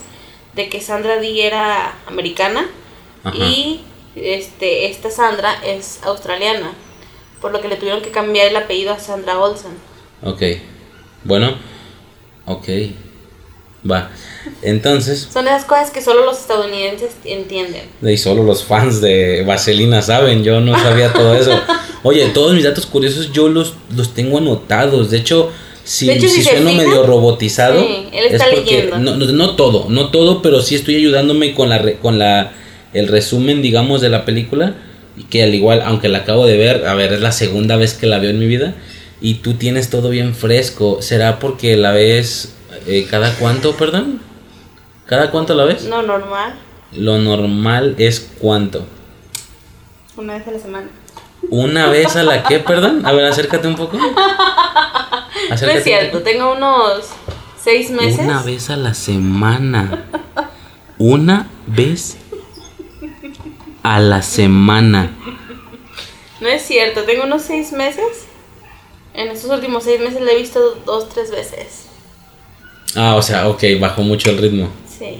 Bajaste de... Eso me- no tiene nada que ver, pero me recuerda a una morra en un trabajo que tuve que ella decía que veía las dos películas eh, de... mm, la primera se llama Tres metros sobre el cielo. Ajá. La segunda se llama Tengo ganas de ti. Tengo ganas de ti. Y esta morra decía que veía las dos películas una vez al mes. Es decir, que ella no podía estar a gusto sin repetir las películas una vez al mes. Situación que a mí me pareció exagerada. Y yo, güey, o sea, qué pedo, pinche morra loca. Llego, te platico la anécdota y tú me dices, ah, cabrón, o sea, es poco. ¿Una vez al mes? Esa morra no es fan de esas películas, ya que yo veo Vaselina una vez a la semana. ya que yo me reveo todo Steven Universe una vez al cuánto tiempo? Al tiempo que la acabe, no pasa una semana de terminar de ver Steven Universe. La película. Porque Steven Universe Future ya más, más huevita. Pero termino la película y vuelvo a comenzar con Steven Universe. No manches. Bueno. Eh, es por, es. No sé. Yo recuerdo recién. Una vez a la semana. Ajá. Este, yo recuerdo hace unos Crack. ocho años, yo creo. Este, yo siempre he sido una persona, a palabras de mi suegra, vampiro. Que yo me manejo mucho mejor de noche que de día.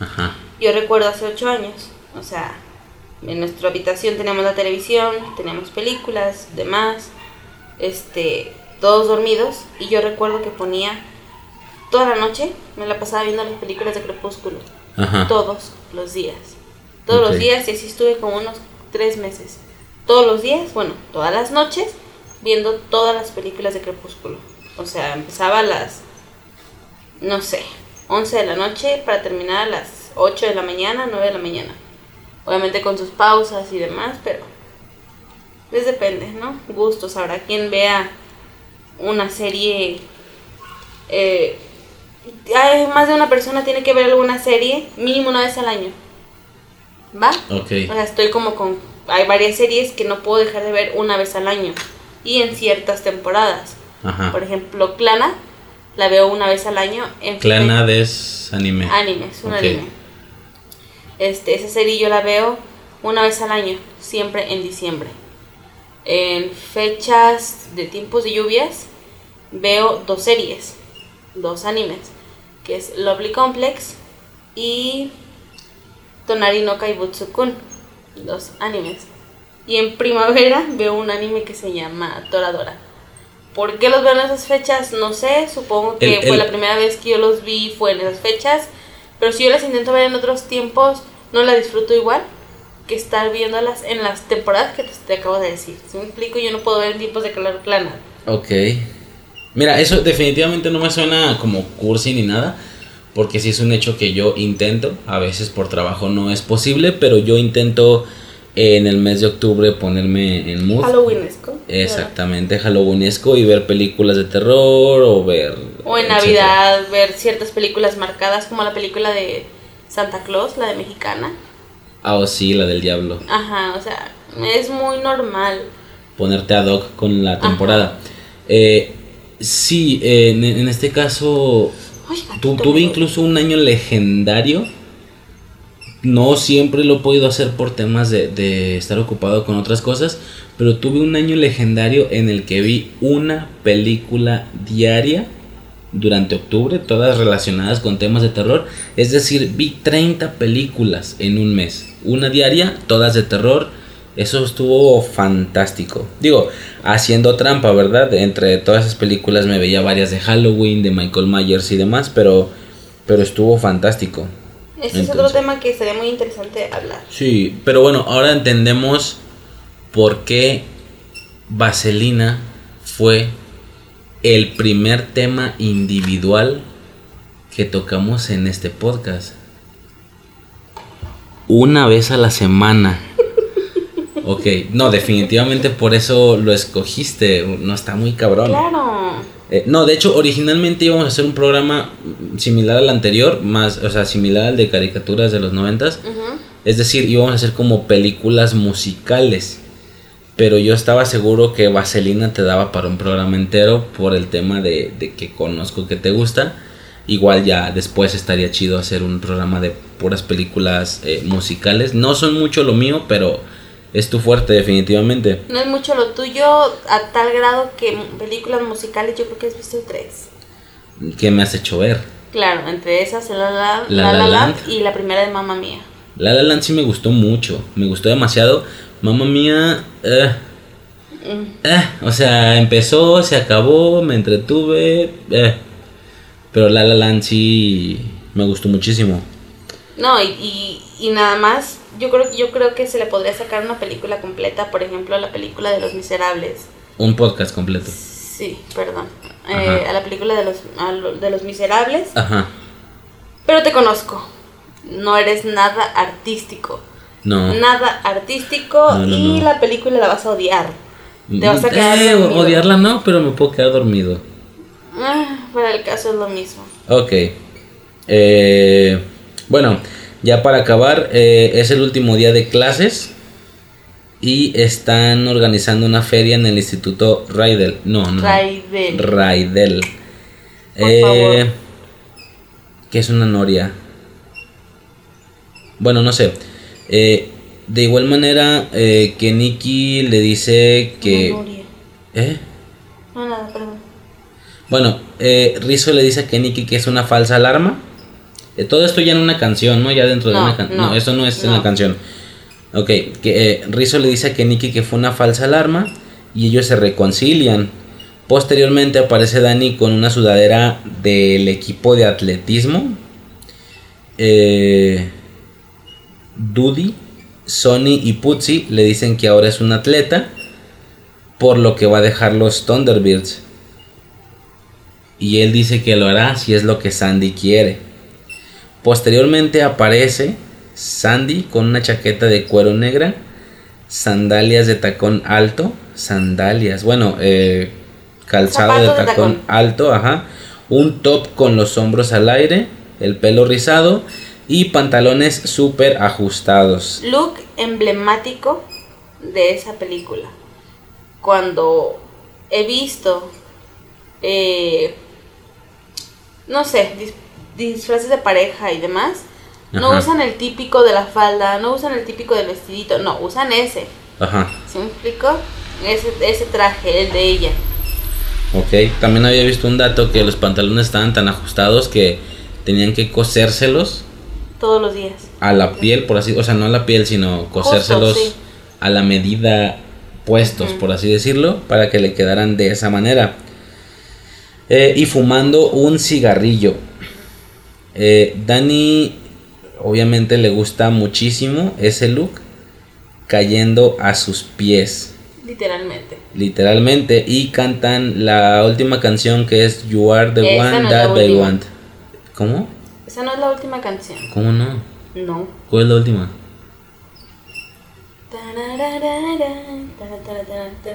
Oh, cierto, cierto, cierto. Bueno, sí, ya estoy viendo. Cantan la canción You Are the One That I Want. Mi pinche. El, Inglés. el inglés que me vengo manejando. Genius. ¿Qué significa eres lo que yo quiero? Eh, después. No, pues ya se termina la película. Dice que no, espera. Así dice. Bueno, eh, esta canción llegó al número uno de la lista de popularidad de los Billboard en 1978. Ah, no, ok. Y después todos cantan el gran final, We Go Together. Y Danny y Sandy se van volando en un vehículo descapotable, desapareciendo en el cielo. Bueno, en la versión más larga, dice. Como que hay una versión larga de la película. Es esa. Bueno, eh, y se van volando, ¿va?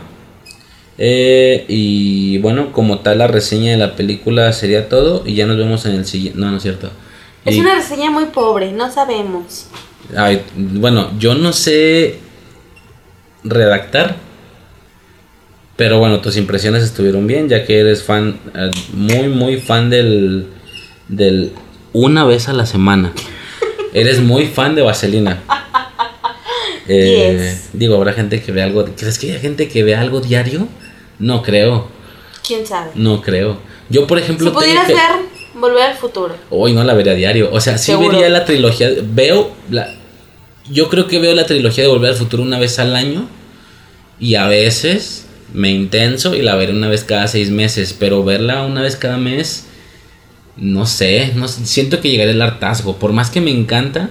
Es siento que, si, llegaré que al si te hartazgo. encanta no llegas al hartazgo. No es que sí me encanta. Bueno, no sé, no lo he calado. Habría que calar a ver si no llego al hartazgo.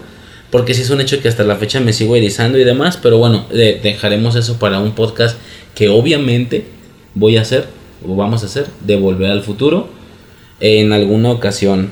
¿Va? Eh, después de esto, tengo algunos, como te había dicho, datos curiosos.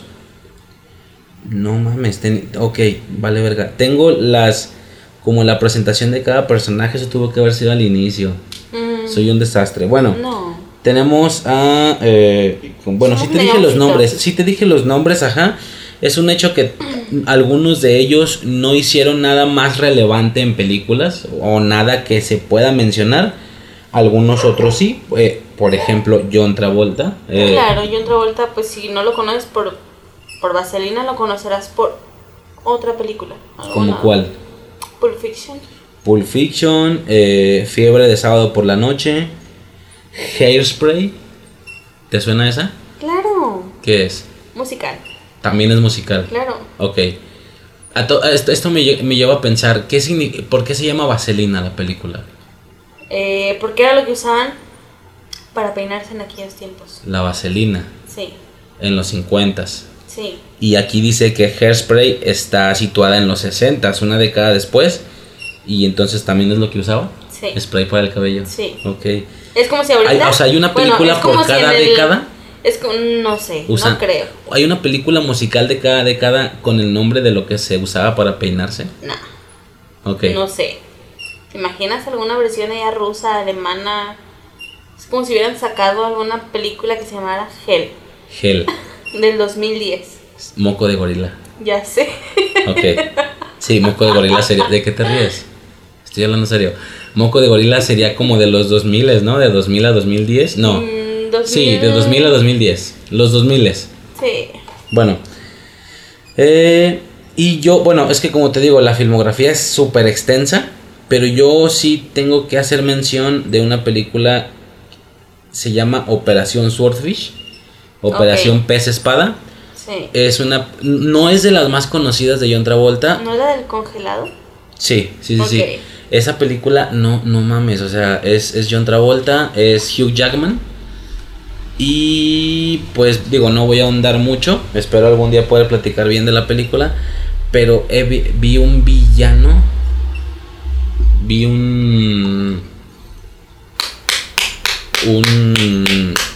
No, no estoy tabaqueando una caja de cigarros, ¿eh? estoy aplaudiendo. Estoy. Estoy feliz. Estoy aplaudiendo nuestra participación en Vaselina. Aplausos. Dame un cigarro. No es el tabaqueo de una. Bueno, este. No fumen. No estamos es- ese induciendo a chiste me nadie. lo robé de Franco Escamilla, eh, no es mío. Sí, perdón. Entonces, Operación Swordfish. Como te dije, no voy a ahondar mucho en la película. Pero John Travolta hace un villano. No mames, o sea. Es uno de los mejores villanos que he visto en una película. Es Gabriel, se llama. No, no mames, o sea, esa película. ¿Sí, las, sí te la he puesto completa? La he visto una o dos veces. Estaba fantástica. Por eso recuerdo lo, lo del congelado. Solo se va a decir eso. Habrá quien no la haya visto, habrá quien sí. Es un, es un genio, es un jefe mafioso. Eh, ah, hay por ahí alguna escena de un escape casi imposible. eh, bueno, Ya, no digas. ajá, bueno, Operación Swordfish. Y también tengo, por ejemplo, que sí destacó eh, Sandy Olson, bueno, Olivia Newton-John, ya que aparece en Glee. Glee, John Travolta también tiene otros trabajos bastante conocidos como cuál. sin que sea algo extraño, ¿sabes? O sea, están las películas estas de... Mira quién habla. Mira quién habla. Sí, No sé de quién me hablas. sí es John Travolta, ¿no? No mames, no creo. A ver. Esperen. Voy a tener que cortar eso también. Si te equivocas, lo voy a tener que cortar. Igual que lo de mi prima. John Travolta, te la pelas. Mira quién habla. Son unas películas que a mí me mamaban cuando yo estaba morrita. Me mamaban. Mira quién habla. Son dos películas, bueno, son tres películas, pero las buenas son dos películas sobre... Está siguiendo la vida de un bebé, ¿va? Desde que es, es un esperma, creo, entrando a, al óvulo, cómo se va creando, luego ah, el ya, bebé, ya, o sea, esas películas son muy conocidas entre. Me refiero a lo que hace John Travolta, que destaque. en- son conocidas más como. Como esta película dominguera de hace muchos años. ¿Sabes? O sea, esta película como cuidado bebé suelto, esas películas como de comedia que no te aburrían. ¿Sí me explico? Ajá. Nunca las has visto, ¿verdad? No, Mm. no. Bueno, Dios santo. mira quién habla.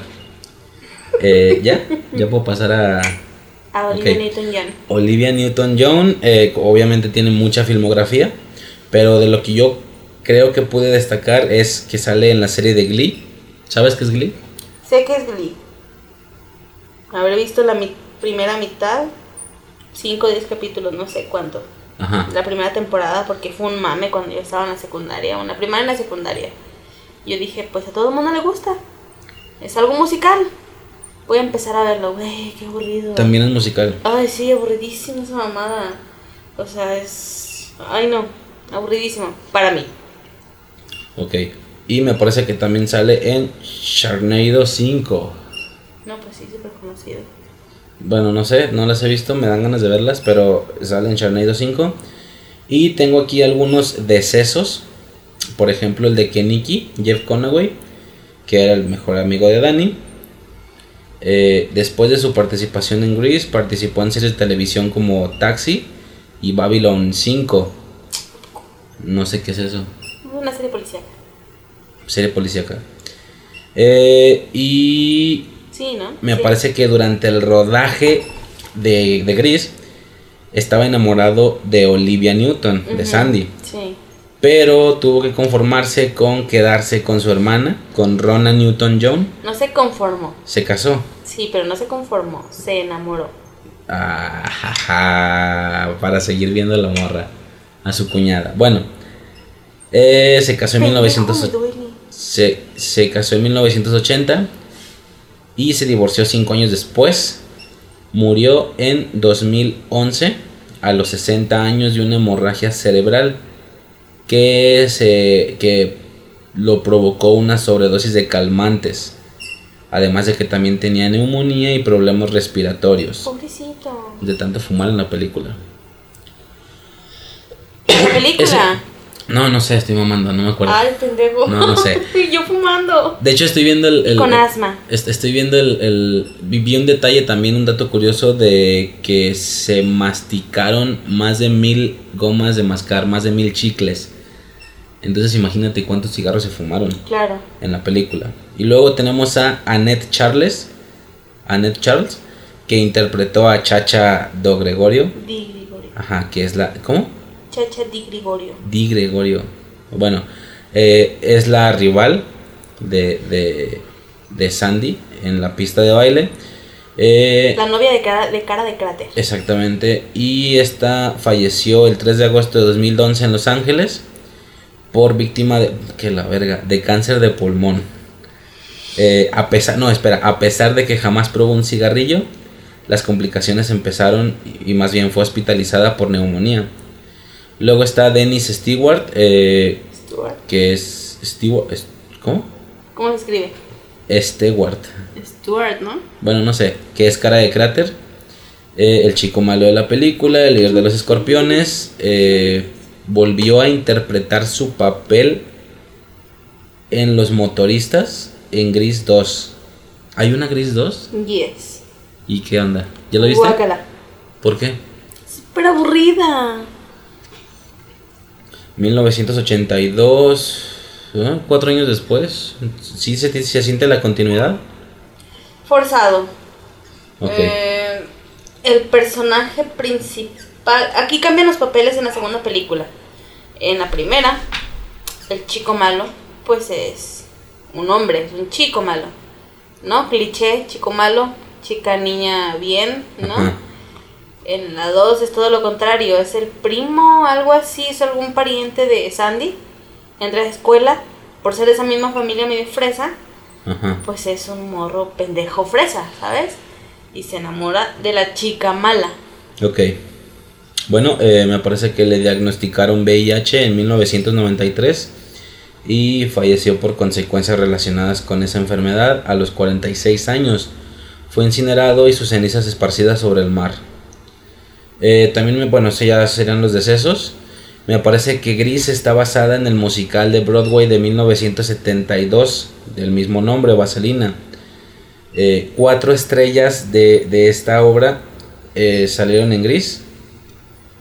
Que son John Travolta, Jeff Conaway, Barry Pearl y Jamie Donnelly. ¿Va? Es decir, los dos principales de los T-Beards. Y dos morras de las Damas Rosadas.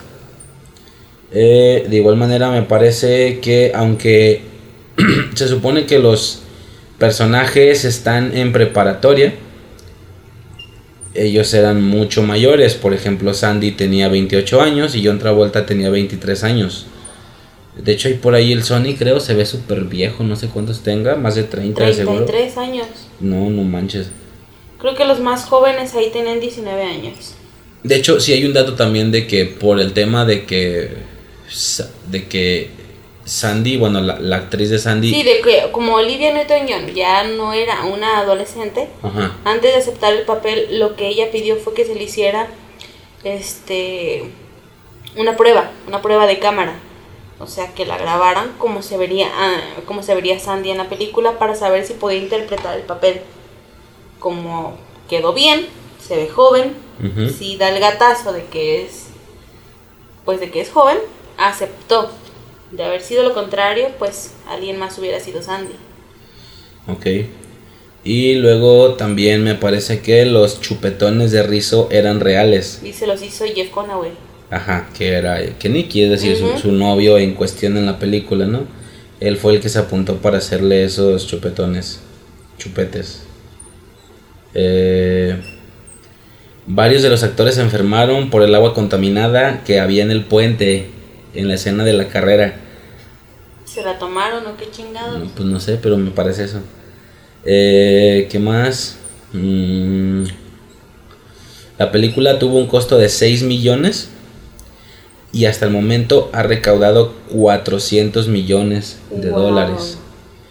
Eh, de Wow. hecho, fue la película con mayor recaudación en ese año, en general, de todas las películas. En el 78 fue la película con más recaudación. Eh, y fue la, o sea, fue la más taquillera de su año. Y entre películas musicales era la más taquillera hasta 2017. Con la La Land. No, no, no, la desbancó La Bella y la Bestia. Ah, la verga. Ajá, La Bella y la Bestia fue quien la desbancó como película musical más taquillera de todos los tiempos. Wow. Este dato está interesante. Estuvo. Estuvimos a poco de que Sandy fuera interpretada por Carrie Fisher. Carrie Fisher, Ok. eh, Leia, la princesa Leia de Star Wars, estuvo a punto de ser Sandy, pero rechazó el papel, ok. por lo que lo tomó Olivia Newton-John. ¿Cómo se hubiera visto? ¿Hubiera estado bien? No sé, no puedo dejar de ver a la princesa Leia cuando escucho su nombre, ¿sabes? Carrie Fisher. Sí. Ok. Posiblemente no hubiera sido bonito. no sería, no, no, no sé. Estamos hablando de algo parecido a lo de Harry Potter. ¿Sabes? Ver otra película con el personaje de Daniel Radcliffe. No te la crees. O por lo menos hace unos años no te la creías. Ajá. Que no era Harry Potter. ¿Sí me explico? Sí. Siento que hubiera pasado algo parecido. Ok. No podría verla en el espacio. ¿Sí me explico? Sí, sí, sí. Este. Me pasa, bueno, hay un, digo, igual ya lo mencionaré más a detalle en, en el, en el capítulo de Volver al Futuro, pero es algo similar porque Ralph Macchio. ¿sabes? Daniel San Sí. de Karate Kid. Daniel Naruto, no, Daniel Naruto. Daniel Aruso. ah, la. Tenemos sueños, son las 3. Son las 3, 2 de la mañana. 3, 2 de la mañana. Eh, sí, e- ese actor, Ralph Macchio, estuvo. a- le ofrecieron el papel de Marty McFly, pero él lo rechazó por la temática de la película y es por eso que, que agarraron a, Mar- a. ¿Cómo se llama el vato? El de Marty McFly. Uh, que la verga, no me Que acuerdo. a ¿Y sabes qué es lo peor? Que uno sí se sabe los nombres. Pero no me acuerdo en este momento. Eh, La cantidad de veces que uno escucha tal personaje, tal, tal personaje del cine rechazó este papel súper importante y es como de, Oh. error. Michael J. Fox. Eh, Michael. O- J. obviamente lo sabía, pero no me acordaba. Este, la cantidad de veces que uno dice, güey, qué error, ¿no? Que este personaje no haya tomado el papel.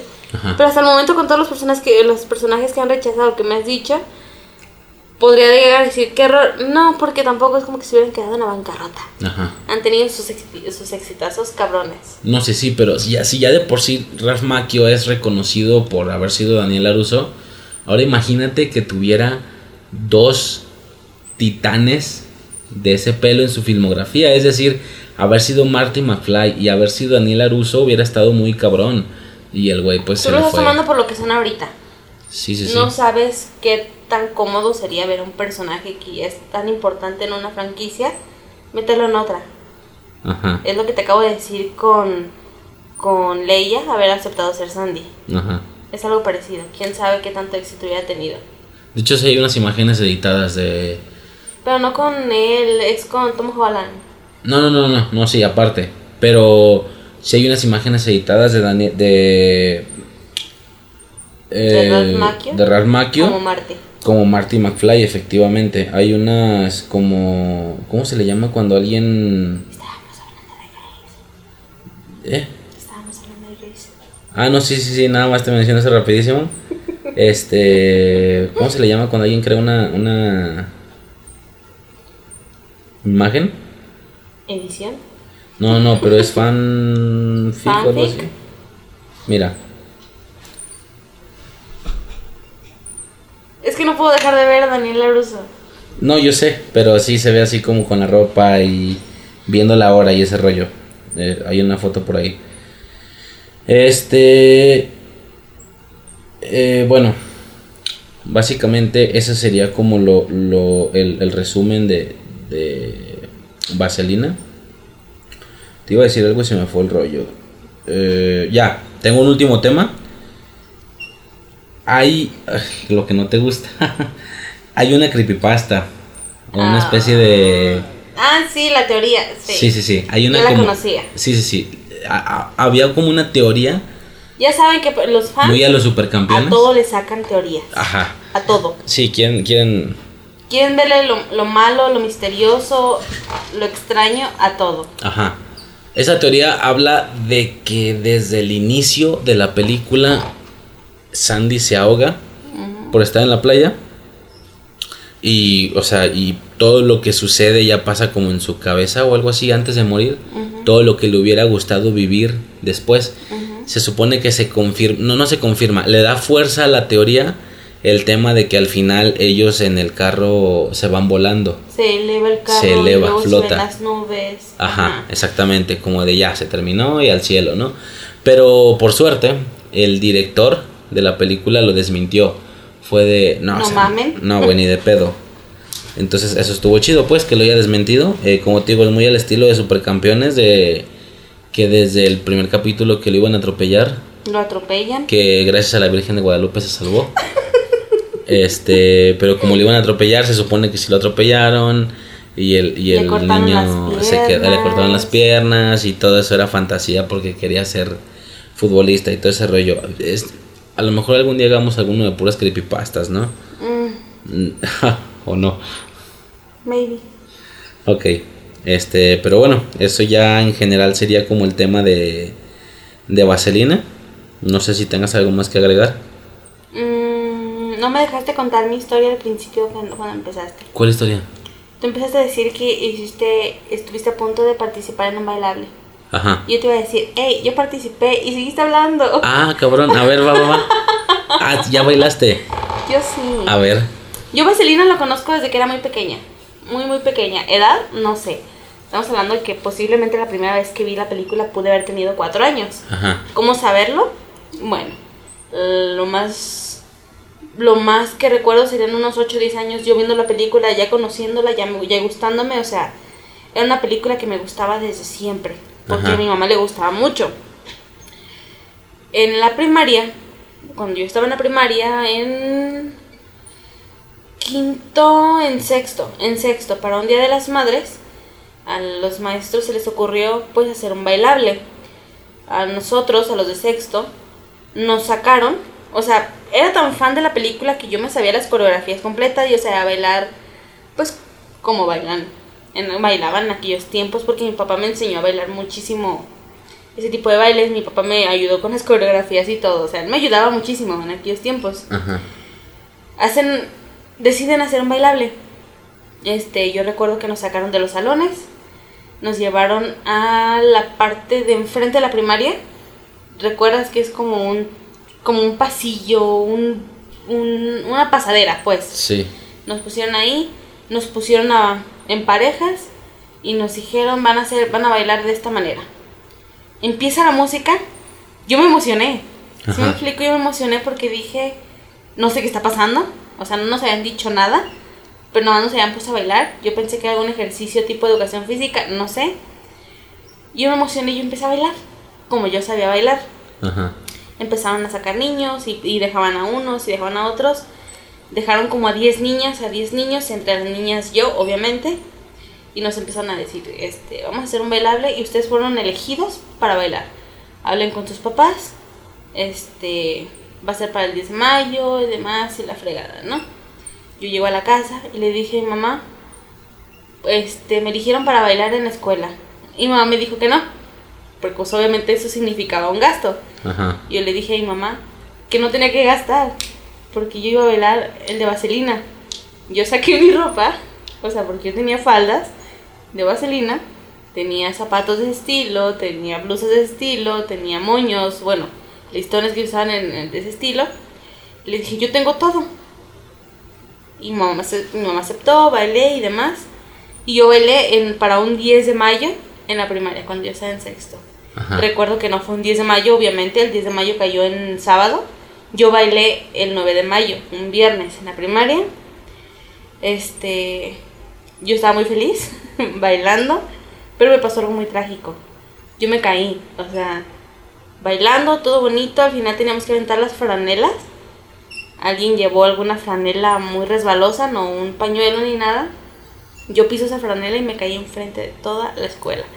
Yo recuerdo estar tirada en el suelo y escuchar a las mamás y a los papás decir, pobrecita, se cayó, que la ayuden. Empiezo a ver cómo los maestros se empiezan a acercar a mí. Yo me levanto y salgo corriendo. De, la vergüenza que yo sentí en ese momento. Ajá. Este, mi mamá por trabajo no había podido ir a- al bailable, pero había ido mi tía. Este, mi tía vio que me caí, se metió al pasillo a donde yo me tenía que meter. Este, en cuanto la veo me agarro llorando por la vergüenza, más que nada la vergüenza de que escuchaba a la gente decir que pobrecita se cayó y ya sabes, ¿no? Yo me checo la rodilla y la rodilla la traía reventada. Hasta la fecha tengo la marca en la rodilla de ese día. Este, total, fue tan gustado el bailable que los papás a la salida nos dijeron bailen mañana en el templo, porque el día siguiente iba a haber un festival por el Día de las Madres en el templo de la colonia. Y bailé en el templo de la colonia Ok. otra vez. Pero sí, yo bailé vaselina, muy feliz, Dos veces. dos veces. Al día, uno al día siguiente, ¿De qué color era la falda? Tu falda. blanca. Fue la que elegí porque ya tenía... No, pero no salen blancas o sí. No, pero es que yo tenía de todos los colores, pero ya, la, ya, las habían, ya les habían asignado a todas las niñas todos los colores. Ajá. Y me dijeron, eh, tú tráete una naranja. Y yo le dije, yo no tengo naranja, tengo blanca. Y me dijo, tráete blanca. Y yo bailé con mi falda blanca. Ok. Para que vean que sí soy fan. Una vez a la semana. Yo, yo di- sinceramente dudo que seas fan. No, no sé realmente, no sé si creer que seas fan, porque yo no sé si una vez a la semana sea suficiente para clasificar a alguien como fan de algo. Eh, una vez a la semana. Pero yo digo que sí. Este. Te lo sabes casi de memoria. De hecho, la estábamos viendo y completabas diálogos y todo ese rollo. ¿Me escuchaste? Sí, claro, sí, sí, sí. Este. Pero bueno, ya fuera de eso, ¿hay algo más que quieras agregar? Ah, como pueden ver, no sabemos hacer críticas, hacer nada de esto, pero nos esforzamos. Sí, no, es que el tema de la crítica es como ser muy preciso y, y estar es constantemente dando golpes contundentes exactamente, pero esto más una...